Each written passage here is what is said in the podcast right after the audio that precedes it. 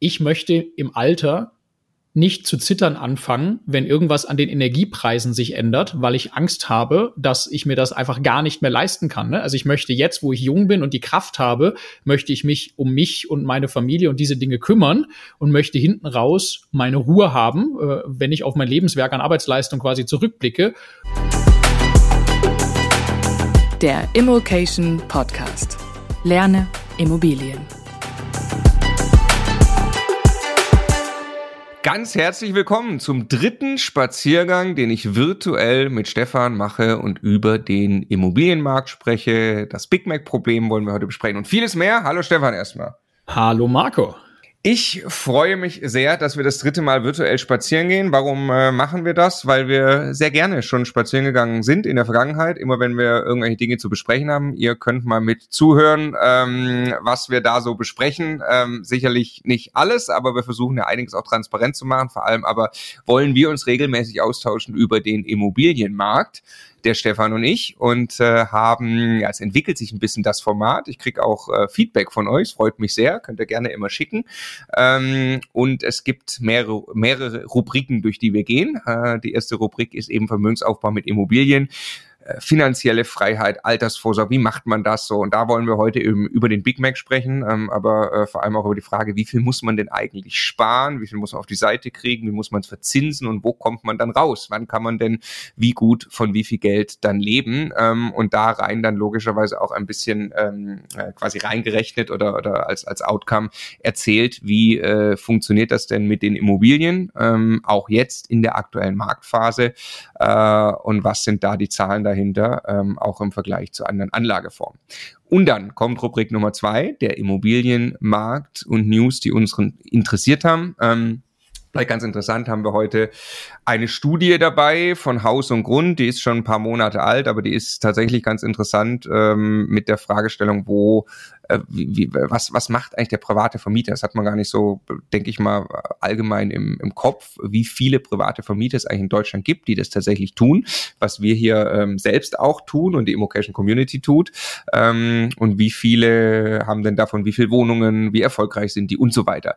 Dann gibt es ein paar News, die wir mit euch teilen wollen, die wir einfach aufgeschnappt haben in den letzten Wochen aus dem Immobilienmarkt, ja, speziell natürlich zur Preisentwicklung, ein bisschen auch Mietentwicklung ähm, und das einordnen für uns. Ja, das äh, sehen wir hier als unsere Aufgabe an, dass wir immer schauen, was bedeutet das denn für unseren privaten Immobilieninvestor und logischerweise dann auch, äh, Stefan, für uns beide ähm, weil wir ja mittlerweile auch ein Immobilienportfolio eben haben und das dann uns logischerweise auch betrifft. Da wird es zum Beispiel auch gehen um Energieeffizienz und ob du denn Sorgen hast und ich denn Sorgen habe, dass wir auch noch Häuser im Bestand jetzt haben, die eben nicht energieeffizient sind. Ja, großes Thema der Stunde. Und das ist auch Rubrik Nummer drei, unser eigenes Portfolio. Ähm, da wollen wir das diskutieren. Rubrik Nummer vier, paar Updates rund um Immocation. Ähm, und Nummer fünf, Mindset, Persönlichkeitsentwicklung, Produktivität, Zeitmanagement. Wir haben immer noch nicht den perfekten Namen für die Rubrik gefunden, aber das beschäftigt uns extrem selbst und viele von euch auch. Und deshalb sprechen wir auch über äh, ja immer ein Thema, was wir uns rausgreifen. Heute geht's um spontan telefonieren. Ja, das äh, habe ich rausgegriffen als Thema und da sind wir beide sehr, sehr eindeutig in äh, der Art und Weise, wie wir uns da organisieren. Ein bisschen größer als es klingt, das Thema, finde ich. Ja, ja, ja, es wird, glaube ich, tatsächlich größer, ja. Äh, genau, ich freue mich auf jeden Fall drauf. Wir legen jetzt los. Ähm, es ist hier vormittags, was ich ein bisschen schade finde, Stefan, weil äh, es gibt doch diese Podcasts, wo die Leute dann immer noch Wein dazu trinken. Äh, das können wir leider nicht machen. Ich würde es sehr gerne mal mit dir machen, dass wir echt mal irgendwann, das haben wir uns mal vorgenommen, ne, ähm, in, in Du würdest gerne mal wieder mit mir Wein trinken. Das ja, nein, nein, einen Podcast machen, in dem wir immer betrunkener werden. Aber das wären wir jetzt. Also vielleicht ein Irish Coffee würde ich jetzt trinken um die Zeit. Aber äh, äh, genau. Also das verschieben wir noch ein bisschen und wir fangen mal an mit äh, der ersten Rubrik. Ach, ich habe übrigens hier, guck mal, pass auf. Ich habe viel mehr Sounds, die ich einspielen kann. Ich habe eine ganze Soundbar jetzt. So, das war ja der Sound immer für eine Rubrik. Ich kann auch hier, wenn was nicht so gut läuft, ja, oder. Game over. oder es geht aufwärts. Achtung, Immobilie hat sich entwickelt. Nicht schlecht, ne?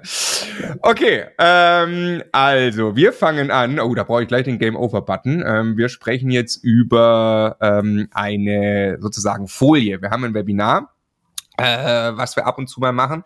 Und da drin ist eine Folie, die haben wir jetzt schon seit, die haben wir jetzt ein paar Mal schon vorgestellt. Das heißt, Stefan kennt die Folie grundsätzlich. Trotzdem lasse ich Ihnen ein paar Zahlen raten. Es geht darum, man spart jährlich Geld. Ähm, und die Frage ist, wie viel kommt raus? Das ist für uns tatsächlich, also wie viel kommt dann in ein paar Jahren raus und, und wann kann ich davon leben und so. Ne? Das ist tatsächlich eine ähm, äh, absolutes Basic, aber etwas, was man sich nie klar macht und was schockierend ist im Ergebnis. Und einfach erstmal sagt, das steht auch über dieser Folie drüber, ähm, wir alle haben eine große Aufgabe. Ja, die daraus resultiert.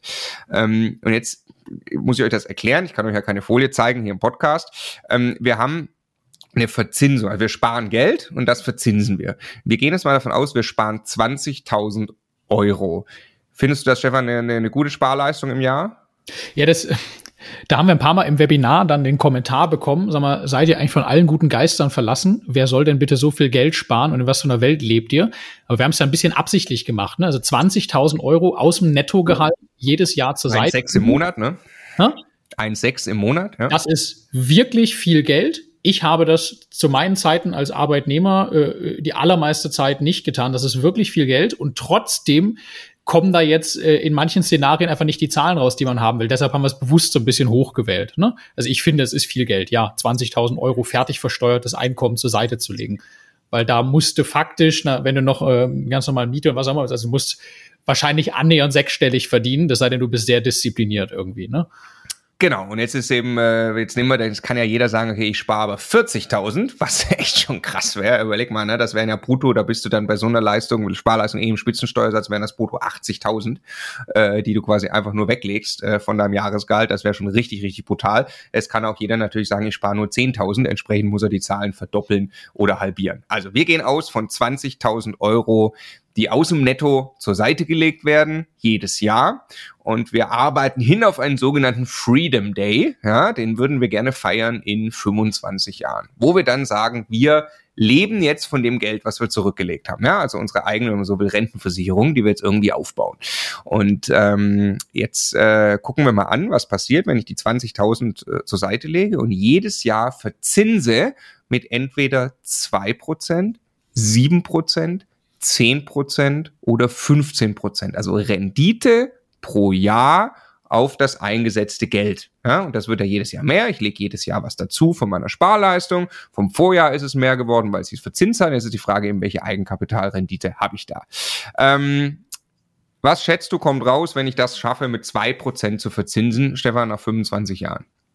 Na gut, ich habe 500.000 Euro erstmal ja einbezahlt, also die sollten mindestens rauskommen bei einer positiven mhm. Verzinsung, ja. Ähm, dann darüber hinaus halt nicht so signifikant viel mehr, ne? Also irgendwas, ja, 600.000 bis 700.000 Euro. Genau, also du, ich meine, du kennst die Folie, aber du wirst die Zahl nicht komplett auswendig haben, deswegen kann man die schätzen lassen, aber äh, logischerweise kennst du die Größenordnung. 640.000 kommt, äh, kommt genau raus. Ähm, wenn man das durch 30 und durch 12 teilt, was wir jetzt hier in der Übung mal machen, das heißt, wir sagen dann, jetzt wäre dieser Freedom Day und jetzt verlebe ich das Geld einfach äh, jeden Monat, dann hätte ich 1770 Euro zum Leben. Also lass mal von der Zeitachse, ne? Ich bin heute, jetzt, wir sind Mitte 30, mit 60 möchte ich endgültig aufhören, irgendwie noch was äh, mit meiner Arbeitskraft zu tun. Und dann möchte ich, bis ich 90 bin, möchte ich dieses Geld verleben. Das ist quasi ein bisschen die Idee dahinter, ne? Von genau. 1700, vorher hatte ich 20.000 Euro jährliche Sparleistung, das, das, das passt nicht annähernd zusammen, ne, dass ich meinen Lebensstandard halten kann. Ja, genau. Also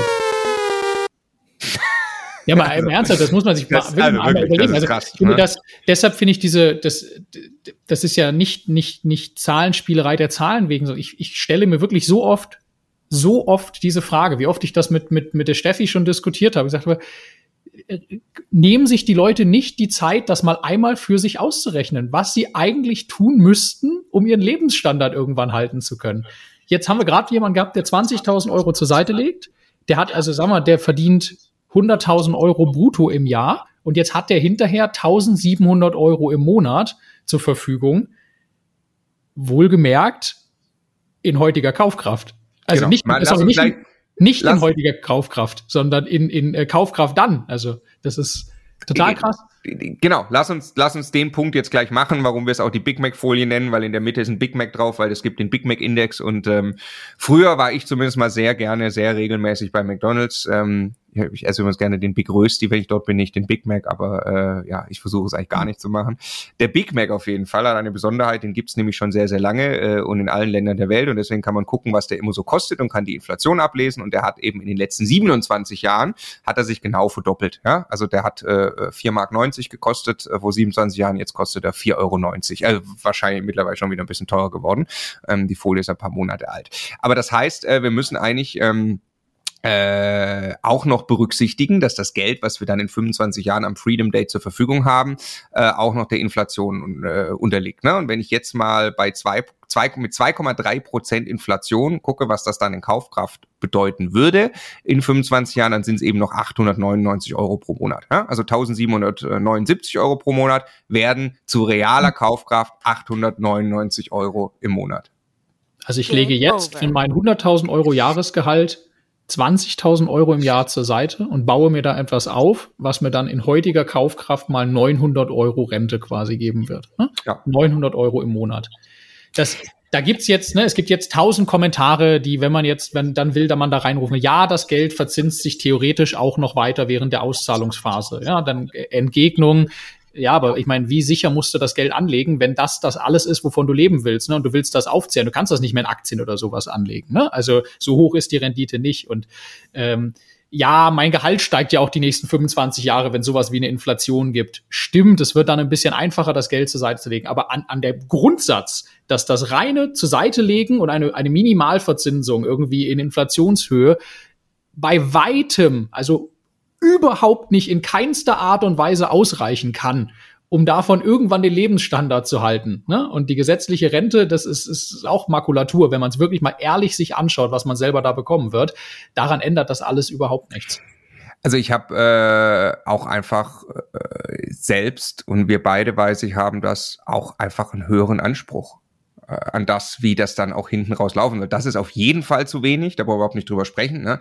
Aber jemand, der 20.000 Euro Sparleistung im Jahr hat, wird diesen Anspruch auch haben, ähm, dass einfach das Leben, es soll ja hinten raus schön werden. Also wir, wir, wir, wir, würden uns ja gerne auf die Reise machen, unser Leben so zu gestalten, dass das dann hinten raus noch richtig Spaß macht. Ich krieg dann irgendwann ja die Zeit im Leben, ich habe diesen Freedom Day, dann will ich ein schönes Leben leben. Das ist das, was ich immer schon erreichen wollte. Und meine, mein Gefühl war, ich mache diese Konzernkarriere, die wir beide in den 20ern gemacht haben. Ich habe ein vergleichsweise gutes Gehalt, dann was ich irgendwann erreiche. Ich kriege auch eine ordentliche Sparleistung hin. Ja, schön, dann wird das ja hinten raus auf jeden Fall ausgehen. Tut es Überhaupt nicht. Also überhaupt nicht. 900 Euro Kaufkraft im Monat zur Verfügung haben, ist ja lächerlich, wenn ich ein paar schöne Urlaube machen will im Jahr, wenn es mir gut gehen soll, das kann ich vergessen. Ja? Und äh, da habe ich schon 20.000 Euro im Jahr gespart. Ich habe nur leider mich nicht um die Rendite gekümmert und habe es nur mit der Inflation von zwei Prozent verzinst. Ja? Oder, oder mit was die Inflation auch immer ist. Ähm, okay, wir schätzen weiter. Freedom Day nach 25 Jahren. Jetzt habe ich sieben Prozent äh, die ganze Zeit geschafft, pro Jahr Eigenkapitalrendite zu erwirtschaften. Dann glaubst du, was kommt raus, Stefan? Weißt du die Zahlen auswendig? Nee, nee, also irgendwas gut über eine Million. Das ist jetzt ja beliebig schwer. Ne? Der Kopf kann ja keine Exponentialzahlen sauber schätzen irgendwie. Und äh, aber Zinseszins ist ja so eine so eine Funktion. Also irgendwas zwischen ein und eineinhalb Millionen. Ja, ne? 1,264 Millionen kommt raus. Monatliche Rente ohne Berücksichtigung des Kaufkraftverlustes sind 3.500 Euro. Würdest du dann noch berücksichtigen, dass du dir aber leider, dass der Big Mac leider wieder äh, das Doppelte kostet, dann hättest du noch in realer Kaufkraft 1.700 im Monat. Und auch das ist krass. Jetzt sind wir ja im Bereich ETF. Also sieben Prozent pro Jahr Eigenkapitalrendite. Ich finde das auch charmant, ja, zu sagen, ich habe 20.000 Euro jährliche Sparleistung, vielleicht sogar irgendwann mal noch ein bisschen mehr, weil ne, hinten raus ähm, ich noch besser irgendwie im Job werde. Und jetzt bin ich schon schlau. Das heißt, ich, ich, ich kümmere mich um meine, um meine Geldanlage und gehe an die Börse, mache das mit einem ETF, erwarte einfach langfristig den Markt von irgendwie sieben Prozent ich habe schon richtig was. Die meisten in Deutschland kriegen ja das auch nicht hin, weil sie Angst haben wahrscheinlich vor Aktien oder keinen Zugang oder die fehlende Bildung, weil wir das weder in der Schule noch im Studium, sogar im BWL-Studium nicht vermitteln, wie das funktioniert. Wir selber haben ein halbes BWL-Studium, hat uns niemand erzählt, wie wir unser Geld anlegen sollen. Ja? Und jetzt habe ich mich noch informiert und habe mich drum gekümmert und gehe in die Aktien rein. Das bedeutet einfach, mein Geld wird mehr wert mit dem, wie sich alle Unternehmen entwickeln oder die in Deutschland, wenn ich einen DAX kaufe oder MSCI World, wenn ich was auch immer für einen ETF kaufe. Und dann komme ich raus mit dieser Sparleistung, mit einer realen Kaufkraft, die mir jeden Monat zur Verfügung steht von 1700 Euro das ist nicht mein Lebensstandard im Moment. Ich habe, also ich gebe deutlich mehr Geld aus und ich glaube, jeder kann das nachvollziehen. Ne? Also äh, du willst vielleicht ein Auto fahren, äh, das willst du irgendwie haben. Du willst dir ab und zu ein paar schöne Urlaube gönnen, ein paar Sachen kaufen. Vielleicht hast du noch ein Kind, vielleicht wollen die Kinder auch noch, was weiß ich, in Tennisunterricht gehen oder sonst irgendwas. Keine Chance. Also das, das große Problem finde ich, es gibt ja lauter solche, also lauter Hochrechnungen ne? und, und Videos und was auch immer und Anleitungen, wo dann immer rauskommt, wie toll, wie toll das ist, wenn du dann so und so Vermögen aufbaust und wie viel da zusammenkommt. Jetzt, wir haben ja hier jetzt 1,2 Millionen Euro auf der hohen Kante. Das ist ja wirklich, also es gibt viel, viel mehr Millionäre, als man, als man glaubt. Viel, viel, viel mehr Leute, die eine Million und mehr haben.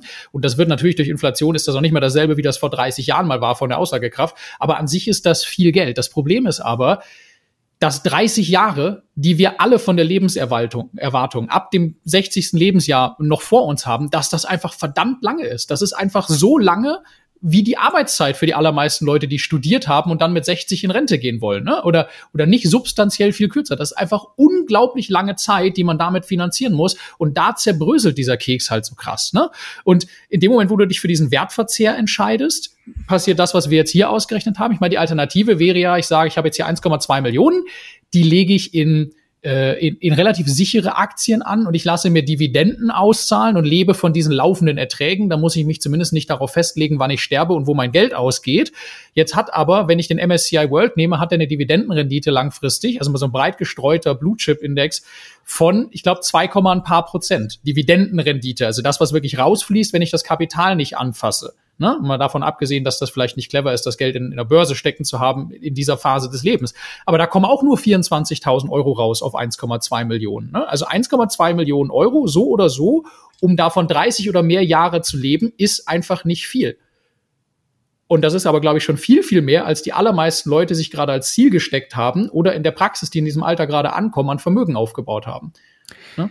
Genau, und da die, Generation, die Generation, die heute in diesem Alter ankommt, hat aber noch eine ganz andere staatliche Unterstützung als unsere Generation, wenn wir da in 30 Jahren ankommen. Ne?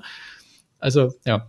Ja, und das ist dann auch, wenn man Diskussionen hört über Aktienrente, äh, äh, ja, also dass das quasi der, der Staat sich drum kümmert, dass du irgendwie in Aktien gehst und das sind ja schon kleinste, kleinste Vorschläge, die überhaupt nur ein Teil des Problems covern und selbst das kriegt man in der Breite äh, äh der, lange der nicht Staat irgendwie umgesetzt. Die Rente, ne? Der Staat verzockt die Rente. Was, ist, äh, was, sagt, was sagt jemand, der diesen Kommentar abgibt? Was sagt er, wenn er diese Rechnung, also an welcher Stelle erklärt er denn jetzt, dass das nicht stimmt? Genau, also die Rente ist bereits verzockt. Die wird ja. nämlich jedes Mal äh, einfach ausgeschüttet an die aktuellen Rentner und das kann eben nicht mehr funktionieren, weil es immer mehr davon geben wird und immer weniger die einzahlen. Aber ja, anderes Thema. Wir wir kommen äh, quasi, du, du hast dich schon hingearbeitet ein bisschen auf die, auf die Quintessenz der Folie, jetzt machen wir noch die Zahlen. Äh, was passiert, wenn ich das mit 10% Eigenkapitalrendite verzinse? Schätzung, was kommt raus? Vermögen? An die zwei Millionen? Ja, genau, zwei Millionen, 1,966 äh, Millionen. Äh, monatliche Rente wäre dann 5.400 Euro, in realer Kaufkraft 2.700 Euro zu dem Zeitpunkt. Ähm, jetzt mache ich es noch weiter, äh, Eigenkapitalrendite 15 Prozent. 20.000 Euro jährliche Sparleistung, 15% Eigenkapitalrendite jedes Jahr, was kommt raus? 15 Prozent? Der, der, ist schwer, ja. Wenn oh. du ihn nicht auswendig weißt. Ah, 3 Millionen Euro. Hm. 4,255 Millionen Euro und 11.800 Euro jeden Monat in realer Kaufkraft zu dem Zeitpunkt dann 5.900 Euro. Hm. So, jetzt nochmal, wir wissen, dass jetzt hier viele Annahmen drin sind, Modellrechnung und so weiter. Es geht nur um darum, die Größe des Problems klar zu machen irgendwas zwischen 10 und 15 Prozent EK-Rendite, würde ich mal behaupten, da fängt es dann langsam an Spaß zu machen. Ne? Da habe ich ein paar tausend Euro jetzt im Monat zur Verfügung. Nehmen wir mal an, ich schaffe es, viel mehr zu sparen. 40.000 Euro jährliche Sparleistung könnt ihr, wie gesagt, die Beträge verdoppeln. Dann ist natürlich wunderbar. Das heißt, ihr habt jetzt wirklich einen Bombenjob gehabt euer Leben lang, habt 40.000 äh, die ganze Zeit auf die Seite gebracht. Ähm, dann äh, habt ihr irgendwann etwas Fünfstelliges im Monat zum Leben. Oder ihr, ihr habt hier nur, nur 10.000 Euro jährliche Sparleistung, was, glaube ich, ähm, einfach auch schon ein Kraftakt ist für viele, viele Leute. Dann müsst ihr die Zahlen hier halbieren. Ja? Das heißt, und das ist die Quintessenz ähm, äh, der Folie, und das ist ähm, also don't kill the messenger, ja, also wir, wir überbringen hier nur die Nachricht. Ähm, äh, ihr braucht, jeder braucht, und das war für uns auch eine sehr, sehr krasse Erkenntnis. Das war auch der, der, der Grund, warum wir dann mit Immobilien am Ende angefangen haben, weil wir zig solche Hochhintergründe haben. Ihr braucht zweistellige Eigenkapitalrenditen. Also ihr müsst euer Geld, und da geht's jetzt natürlich nicht, also natürlich äh, nicht um Zocken und, und, und Spekulieren und wie kriege ich das irgendwie hin, sondern also wer einen Anspruch hat, irgendwann diesen Freedom Day zu haben, irgendwann zu sagen, ich will davon leben können. Ich will nicht auf meine eigene Arbeitskraft angewiesen sein, bis ich 70 bin. Und dann will ich aber auch so davon leben können, dass mir das Leben Freude macht. Der muss ordentlich sparen und muss mit zweistelligen Eigen Eigenkapitalrenditen verzinsen. Punkt. Und das ist krass, ne? weil dann, was, was, was bleiben jetzt für Optionen? Zweistellige Eigenkapital, wie gerade gesagt. Die Antwort ist nicht, die wir geben, jetzt geht möglichst riskant spekulieren und versucht irgendwie äh, zu zocken. Also keine Ahnung. Bitcoin kaufen in größerem Stile oder sowas, ne? Und einfach zu hoffen, äh, dass sich irgendein Markt entwickelt. Genau das gleiche auch mit Immobilien oder, oder irgendwelche äh, Einzelaktien kaufen oder so. Äh, einfach das Geld reinlegen in der Hoffnung, ich bin irgendwie schlauer als die anderen und dann kommt hinten raus ähm, im Durchschnitt irgendwie 10, 15 Prozent im Jahr raus. Ähm, das kann nicht die Antwort sein ich denke immer noch, ich,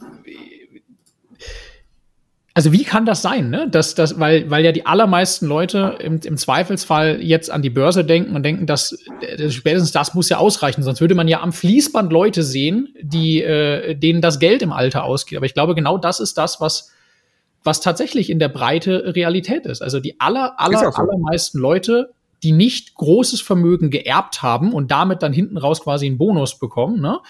Haben nicht dasselbe Geld, was sie zu Lebzeiten hatten. Die können nicht den Lebensstandard halten hinten raus und gehen später als dies, das in Rente, machen sich Sorgen im Alter über ihre Finanzen und so weiter und so fort. Und es wird alles nur viel schlimmer dadurch, dass die staatliche Rente immer weniger wird. Ne? Also ich glaube, das, es ist wirklich, es wird wenig darüber geredet, weil wir in Deutschland in Summe wenig über die eigene finanzielle Situation miteinander reden und dass einem die Leute auch wenig auf die Nase binden. Aber es ist halt echt so. Ja. ja. Und ich glaube, dass du, dass man. Also das was, wir, was wir in Deutschland machen, ist ja dann, ich muss gerade an Josef Ackermann denken, ne? Das ist ja doch mal, was war das, 20, 25 Prozent Eigenkapitalrendite, glaube ich, für die Deutsche Bank. Was ja. hat Deutschland über diesen Mann geschimpft? Ja. Aber diese Zahlen fallen ja nicht aus nichts. Also das ist der Anspruch, den du an Eigenkapitalrendite ja. im Zweifelsfall haben musst. Ja. ja. Ja, so ist es, so ist es. Ich, ich denke äh, wirklich auch an, an, an, an so äh, unsere Generation eben, äh, die im, im Konzernjob äh, und uns selbst ist das ja auch so gegangen und rechts und links. Ähm, die, die, das Problem wird dir in dem Moment halt auch nicht bewusst, sondern es geht ja gerade dieser, dieser Mittelschicht äh, für die geht's ja erstmal aufwärts. Das Leasingauto wird ja, ja, du erinnerst dich, ja, wir hatten mal zwei weiße Mercedes mit AMG-Paket, also nicht AMGs, sondern AMG-Paket. da waren wir noch relativ jung, weil die gab es im Firmenwagen-Leasing-Programm ähm, äh, da bei unserem Arbeitgeber, wo wir beide waren. Äh, wir waren mächtig stolz. Wir haben gedacht, wir haben es absolut geschafft. Also wir waren zusammen in der WG gewohnt, deshalb, ne? Und dann sind wir da mit zwei weißen Mercedes mit AMG-Paket vorgefahren. Wir dachten, ähm, wie geil ist das Leben, ne? Und das geht ab jetzt nur noch aufwärts, ja. Ging es dann auch erstmal, klar, weil du steigerst nochmal irgendwie weiter das Gehalt, du hast nochmal weitere Annehmlichkeiten, du merkst auch, ach, ob ich da jetzt ein paar Mal mehr oder weniger essen gehe oder so, das, äh, das kann ich dann schon irgendwie bezahlen.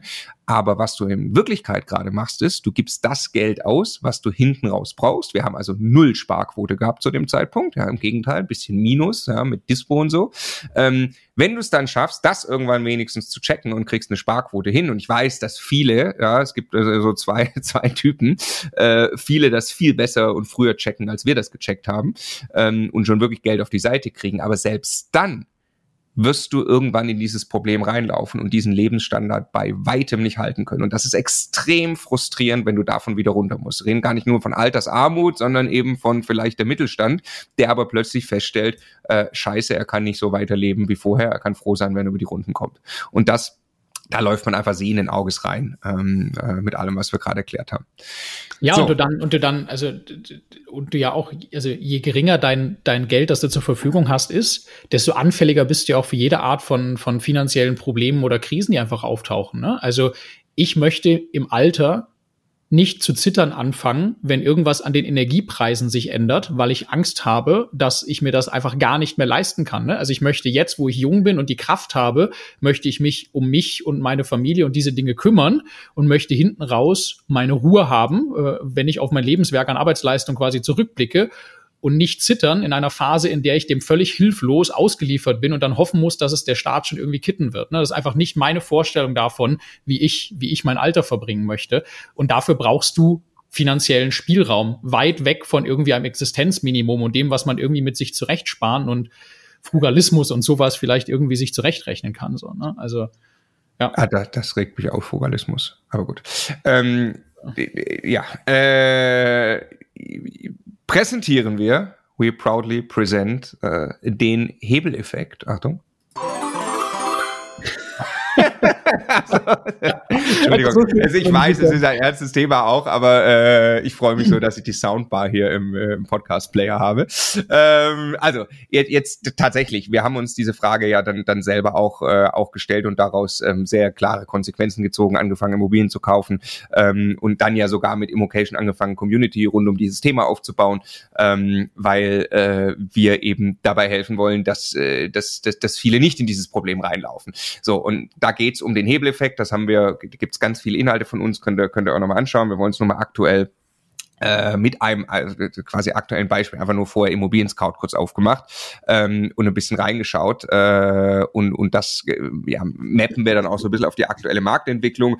Ähm, ich, ich nehme schon mal vorweg, ne, dass, dass, dass das für jeden klar ist. Also es geht jetzt darum, dass wir äh, Eigenkapital zur Verfügung haben von dieser Sparleistung, die wir da jedes Jahr haben und das davon kaufen wir eine Immobilie. Wir kaufen aber die Immobilie zum Großteil mit dem Geld von der Bank und dann haben wir daraus Erträge und weil wir eben ähm, äh, nur ein kleinen Teil von unserem eigenen Geld eingesetzt haben, der Großteil von der Bank kommt, entsteht eine sehr hohe Rendite auf unser eingesetztes Geld. Und das ist die Magic, das ist das Geheimnis des Kapitalismus, das heißt Hebeleffekt und das ist das, wie die allermeisten großen Vermögen entstanden sind. Ja? Also wer jetzt nicht gerade, ähm, sagen wir mal, mit, mit, mit einer äh, grandiosen Idee als Unternehmer plötzlich in kürzester Zeit viele Millionen auf sein Konto äh, schaufelt, was logischerweise auch äh, äh oft ein Grund ist für große Vermögen.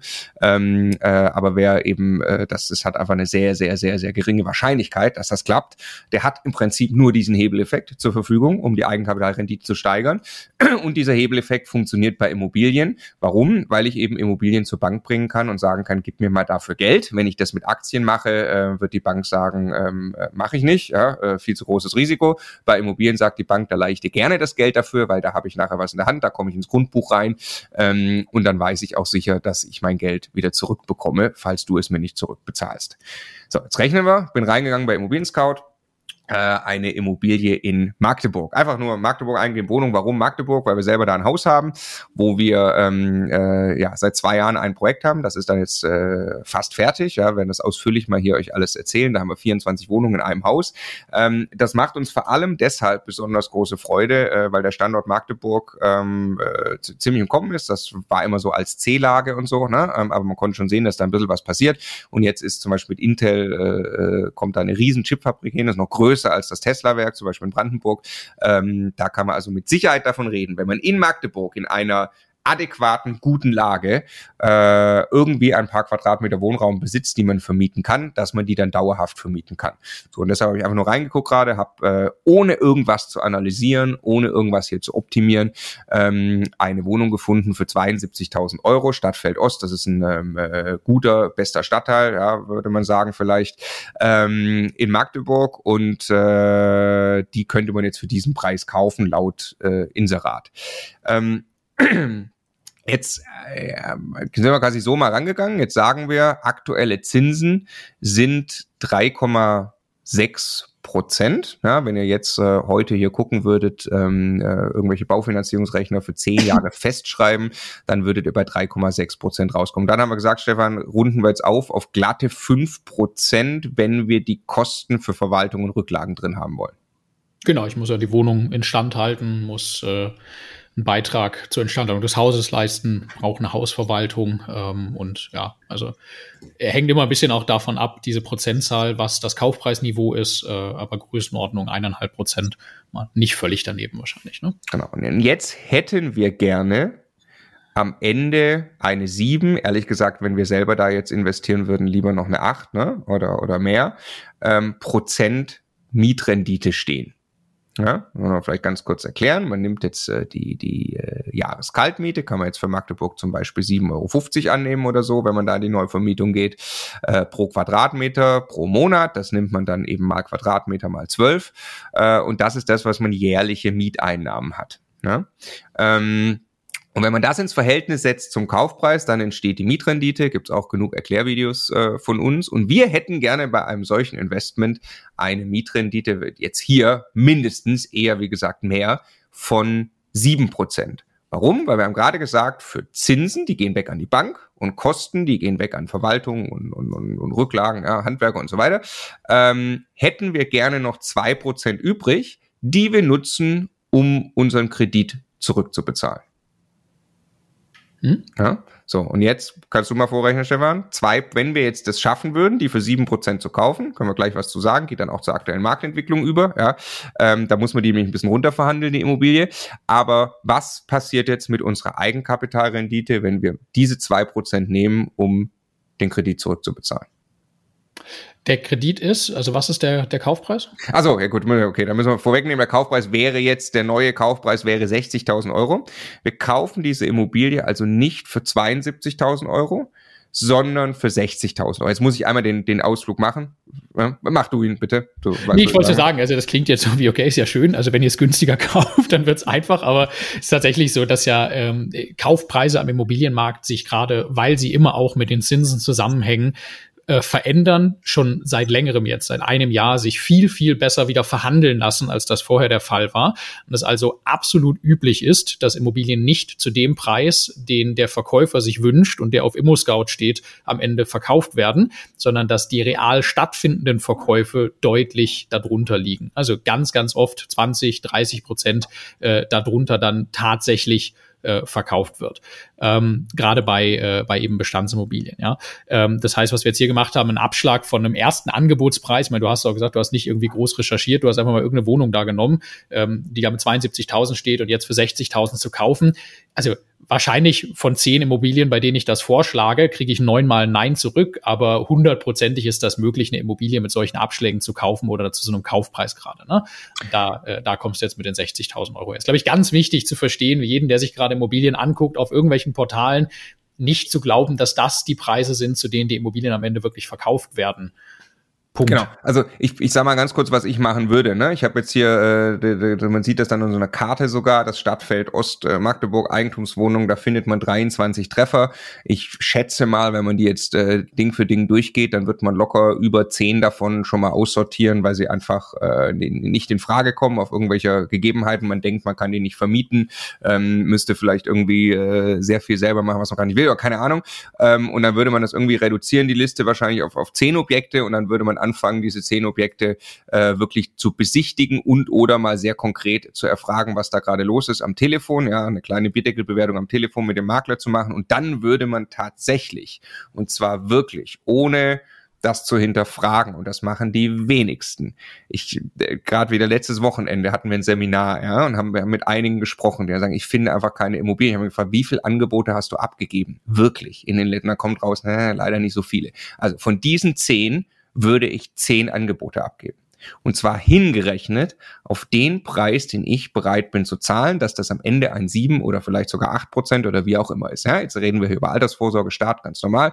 Kann man total fair begründen, kann sagen, mit den gestiegenen Zinsen, mir ist wichtig, dass sich diese Immobilie von selbst trägt, dass nämlich die Bankrate, also die Zinsen und die Tilgung plus diese Kosten für Verwaltung und Rücklagen, dass die vollstehen, dann brauche ich einen 7%er. Das ist eine total nachvollziehbare Begründung und deshalb gebe ich bei all diesen zehn Immobilien ein Angebot ab, was mich am Ende auf diesen 7%er bringt. So, und dann ist eben im Moment die Marktphase so, dass tatsächlich auf diese Immobilien möglicherweise gar keine oder wenige Interessenten kommen und irgendeiner davon will verkaufen. Speziell, wenn er vielleicht dann auch äh, schnell mit so einem Angebot dabei seid, vielleicht inseriert schon jemand günstiger oder so, ja, und dann kommt man eben günstig an solche Immobilien jetzt gerade ran. So, jetzt hast du gerade gesagt, wir haben 60.000 Euro Kaufpreis. Jetzt gehe ich der Einfachheit halber davon aus, wir haben uns dieses Geld von der Bank geliehen. Äh, in der Praxis kann es sein, dass ich einen Teil davon ähm, mit äh, äh, mit Eigenkapital noch bezahlt habe. 90 Prozent Finanzierung, ne? Also da muss lass man. Mal, lass mal sagen, wir machen eine 90 Prozent Finanzierung. Ja. Ne? Also ich habe äh, von den 60.000 Euro habe ich 90 Prozent mir von der Bank geholt, dann sind das 54.000 Euro. Darauf habe ich, sagen wir mal, zwei Prozent äh, Tilgung, ne, so hast du jetzt gerade gesagt, also quasi das, die zwei Prozent Rendite, die übrig geblieben sind, das soll die Tilgung sein. Ähm, also habe ich irgendwie äh, zwei äh, Prozent, ähm, äh, aber ich habe zwei Prozent auf die ähm, äh, auf die 60.000 Euro hast du eigentlich gerechnet, ne? Also auf den Kaufpreis haben wir zwei Prozent über gehabt. Da sind es eigentlich doch die 1.200 Euro. Ne? Ja, genau. Also wenn, wenn ich halt 100 Prozent finanzieren würde, ne? Ja. Nee, weil du meintest, du hast ja die Rendite hast du auf den Kaufpreis bezogen. Du hast gesagt, wir ja. kaufen einen 7%er, ja, da sind ja. 2% Mal über. Jetzt tun wir so, als wäre finanzieren wir 100 Prozent, ja. Genau, also dann ist äh, einfach, dann habe ich jetzt 2% von 60.000 Euro, sind 1.200, ähm, sind 1.200 Euro. Äh, das ist also das, was überbleibt von der Miete nach allen Kosten ähm, und äh, Rücklagen und nach Zinsen. Ähm, das fließt jetzt entweder als Tilgung, so wie wir es gerade gesagt haben, an die Bank. Also tilgt mein Darlehen, baut darüber Vermögen auf, weil die Immobilie irgendwann abbezahlt ist und immer noch mir gehört. Ähm, oder wenn die Rate an die Bank niedriger ist, also die Tilgung niedriger ist, dann bleibt ein Teil davon als Cashflow auf meinem Konto. Also 1200 Euro, aber jetzt ja eben nicht auf 60.000 Euro, ähm, die ich äh, äh, für die Immobilie bezahlt habe, sondern ja nur auf das Geld, das ich selber investiert habe. So, ne, jetzt äh, gibt es den Kaufpreis und jetzt gibt es daneben Kaufnebenkosten. Typischerweise sind die Kaufnebenkosten Notar, äh, Grunderwerbsteuer und so weiter, vielleicht noch Makler, sind so in der Größenordnung 10 Prozent. Ähm, das wären 6.000 Euro. Und jetzt möchte ich aber doch noch einmal, weil ich glaube, die Marktphase gerade in der Finanzierung eher so ist, dass man doch ein bisschen, äh, bisschen Eigenkapital in die Finanzierung mit einbringt. Lass uns mal sagen, wir haben 12.000 Euro, haben 20 Prozent Eigenkapital äh, mitgebracht. Ne? Also wir haben 6.000 Euro für die Kaufnebenkosten bezahlt und haben 6.000 Euro vom Kaufpreis bezahlt, den Rest von der Bank bekommen. Das ist wahrscheinlich etwas, was sehr real genauso mit, mit den Banken heute passiert. Dann habe ich, ähm, oh Wunder, habe ich äh, auf 12.000 Euro äh, die ich eingesetzt habe, 1200 Euro an Vermögensaufbau, habe ich ein 10 Prozent, also 10 Prozent Eigenkapitalrendite vom Staat. Du hast keinen 10%, aber du hast 10% Eigenkapitalrendite. Ja, sorry, ich habe einen 7% als Immobilie, aber ich habe 10% genau. Eigenkapitalrendite. Das heißt, ja. ich habe, und das ist, also wie du es gerade gesagt hast, ne, also für eine erste Immobilie wahrscheinlich ein toller Einstieg, wenn man sowas jetzt macht, aber ich glaube, es ist völlig legitim, da auch mit dem Anspruch ranzugehen, dass äh, die Rendite durchaus noch ein Prozentpunkt höher sein darf, ne, wenn man so eine Immobilie jetzt kauft von Profis nochmal ganz abgesehen. Ne? Ja, ja, unbedingt, unbedingt, unbedingt. Also ich fasse auch nochmal zusammen. Ich kaufe eine Immobilie, ist inseriert für 72, eine Wohnung in Magdeburg. Ich kaufe sie für 60.000 Euro, weil ich sie runterverhandelt habe, weil das die aktuelle Marktphase hergibt. Ich habe dann die zahlt sich genau von selbst ab mit dem Kredit, den ich bekomme. Das heißt, ich kann die Zinsen und die Kosten für die Bewirtschaftung abziehen und es bleiben noch 1200 Euro für die Tilgung übrig. Ich mache also 1200 Euro und dafür habe ich 12.000 Euro Eigenkapital eingesetzt, nämlich 6.000 Euro Kaufnebenkosten und 6.000 Euro, die ich noch zusätzlich in die Finanzierung stecke und das macht dann 1200 Euro im Verhältnis zu 12.000 Euro Eigenkapital. Ich habe also im ersten Jahr 10% Eigenkapitalrendite auf mein eingesetztes Eigenkapital und das ist die Magic, wie ich zweistellig Eigenkapitalrenditen hinbekomme. So, und jetzt geht das ja weiter, das Spiel. Ne? Ähm, äh, das ist, äh, Frage, wie entwickelt sich das über die nächsten Jahre? Und dann passiert eben ein Effekt, äh, der, der uns logischerweise sehr gut gefällt als Immobilieninvestoren, ähm, nämlich, dass die Inflation plötzlich positiv für mich wirkt. Und das kann man sich jetzt, ähm, haben wir uns gerade im Vorfeld extra angeschaut, äh, Kaltmietenentwicklung in Magdeburg, ja, ähm, und da jetzt in Magdeburg speziell kann man, glaube ich, noch von einem äh, deutlichen Turbo-Boost in den nächsten Jahren ausgehen, ähm, aufgrund der, der äh, vielen Zuzüge für, für so eine Chipfabrik und auch andere Unternehmen, die sich da angesiedelt haben. Aber wir haben ähm, seit 2019 einen Anstieg in den Kaltmieten von 10 Prozent. Und äh, jetzt im vierten Quartal des abgelaufenen Jahres im Vergleich zu ein Jahr davor waren es drei Prozent, 3,4 Prozent. So, das heißt, wir, wir können mal davon ausgehen, Mieten steigen ja eben irgendwie mit der Inflation. Wir können mal davon ausgehen, in den nächsten Jahren steigen die Mieten weiter. Das heißt, ich kann mal davon ausgehen, in fünf bis zehn Jahren, nehmen wir an, habe ich dann irgendwann 20 Prozent Mietsteigerung. Hm? Also jetzt nur zur Erinnerung, ne? Inflation im letzten Jahr war oder ist jetzt gerade 10 Prozent hoch, ne? Genau. Heißt nicht, dass man jetzt im nächsten Jahr die Mieten nochmal, wir spielen ja hier nicht das kurzfristige Spiel, sagen wir immer wieder, aber selbstverständlich hast du bei dieser Immobilie in Magdeburg in fünf oder zehn Jahren deutlich mehr Miete, wenn du zum Beispiel dann in die nächste Neuvermietung gehst. Und dann passiert eben etwas, dann würdest du ähm, diese 1200 Euro, die du jetzt im Monat, äh, äh, im Jahr an, an äh, Tilgung gerade hättest, aus diesen 1200 Euro würden nochmal 800 Euro dazukommen. Ja, wenn, wenn, sag nochmal was, wenn sich die Miete wie entwickelt? Um 20 Prozent erhöht. Ja, okay. Ja. ja, also kann man jetzt rückrechnen, habe ich gerade hier auf dem Zettel ausgerechnet. Ne? Ähm, bei äh, 7,50 Euro, glaube ich, pro Quadratmeter, 47 Quadratmeter, und das geht um 75 Cent, äh, um, um 1,50 Euro hoch bei 20 Prozent, ja, äh, so ausgerechnet. Dann würde ich ähm, würde ich nochmal 800 Euro on top bekommen. Also das, was quasi an Ertrag übrig bleibt, was 1200 waren, was komplett in die Tilgung geht, kommen jetzt noch 800 Euro Cashflow dazu. Also warum Cashflow? Weil jetzt will ja die Bank das Geld nicht. Ich habe eine feste Bankrate vereinbart ähm, und das Geld würde dann tatsächlich auch auf meinem Konto landen. Ist uns aber mal total egal, ob das Geld auf unserem Konto landet oder als Tilgung in der Immobilie. Ich habe plötzlich 2000 Euro die ich im Jahr Ertrag habe aus den ursprünglich mal investierten 12.000 Euro. Dann reden wir quasi, wenn man das, da ist ein Fehler drin, können wir gleich kommentieren, aber dann würden wir über äh, 16,6 äh, Prozent Eigenkapitalrendite sprechen. Ja, ich glaube, ja. der, der, der wichtige Punkt, den man hier verstehen muss, ist einfach, dass, ähm, dass Miete, zusätzliche Miete fast vollständig, also weil klar, die Kosten der Bewirtschaftung einer Immobilie steigen dann irgendwie auch mit der Inflation, ne? aber dadurch, dass der größte Kostenblock die Rate an die Bank ist und die Zinsen eben nicht mit der Inflation steigen, ne? äh, dadurch kommt das, was an mehr Miete rauskommt aus einer Immobilie, kommt immer überproportional bei mir als Investor in Form von mehr Ertrag und mehr Überschuss an. Also in diesem Beispiel hast du jetzt gesagt, 20 Prozent mehr Miete und gleichzeitig sind aber aus 1200 Euro Überschuss, also inklusive Tilgung, ne, also Vermögensaufbau, sind 2000 Euro geworden. Also aus 20 Prozent Mietsteigerung habe ich 66 Prozent mehr Ertrag rausbekommen. Und das ist genau dieser Effekt, warum steigende Mieten eben extrem lukrativ sind für äh, Immobilien, die ich einmal gekauft habe und bei denen ich Zinsen festgeschrieben habe. Ne? Ja. Genau. Und äh, jetzt müssen wir noch fairerweise natürlich dazu sagen, in der Rechnung vorhin haben wir ja einen Zinseszinseffekt berücksichtigt. Den muss ich mir erst erarbeiten bei der Immobilie, weil mein Geld in der Immobilie gebunden ist. Also die Tilgung ist in der Immobilie gebunden und arbeitet ja nicht einfach weiter mit x Prozent Eigenkapitalrendite, ähm, sondern die landet einfach in der Immobilie drin. Wenn ich dieses Geld das landet in dem Darlehen, ne? Das ist quasi als, als äh, zahle ich mein Schulden. Bezahltes Darlehen liegt das Geld bei der Bank quasi und da kann ich es nicht sofort wieder für zehn Prozent anlegen im nächsten Monat, ne? Genau, kann ich aber dann irgendwann tun, nämlich ein paar Jahre später, ähm, zum Beispiel zehn Jahre später, kann ich tatsächlich Immobilien nachbeleihen, das Geld wieder rausziehen und könnte damit weitere Immobilien kaufen. Das muss dann jeder für sich selber wissen, wie groß er das Spiel natürlich spielen will, ähm, um da wieder äh, sagen wir, gebundenes Kapital, also irgendwie äh, freie Grundschulden, also Vermögen, das er hat, Immobilie ist mehr wert als die Schulden, die er drauf hat, dann auch zu nutzen. Das sollte man immer vorsichtig mit sein, auch in der Planung, ja, weil ihr seht, was wir hier ähm, eigentlich überhaupt nicht, worauf wir überhaupt nicht abzielen, ist, dass die Immobilie jetzt im Wert steigt.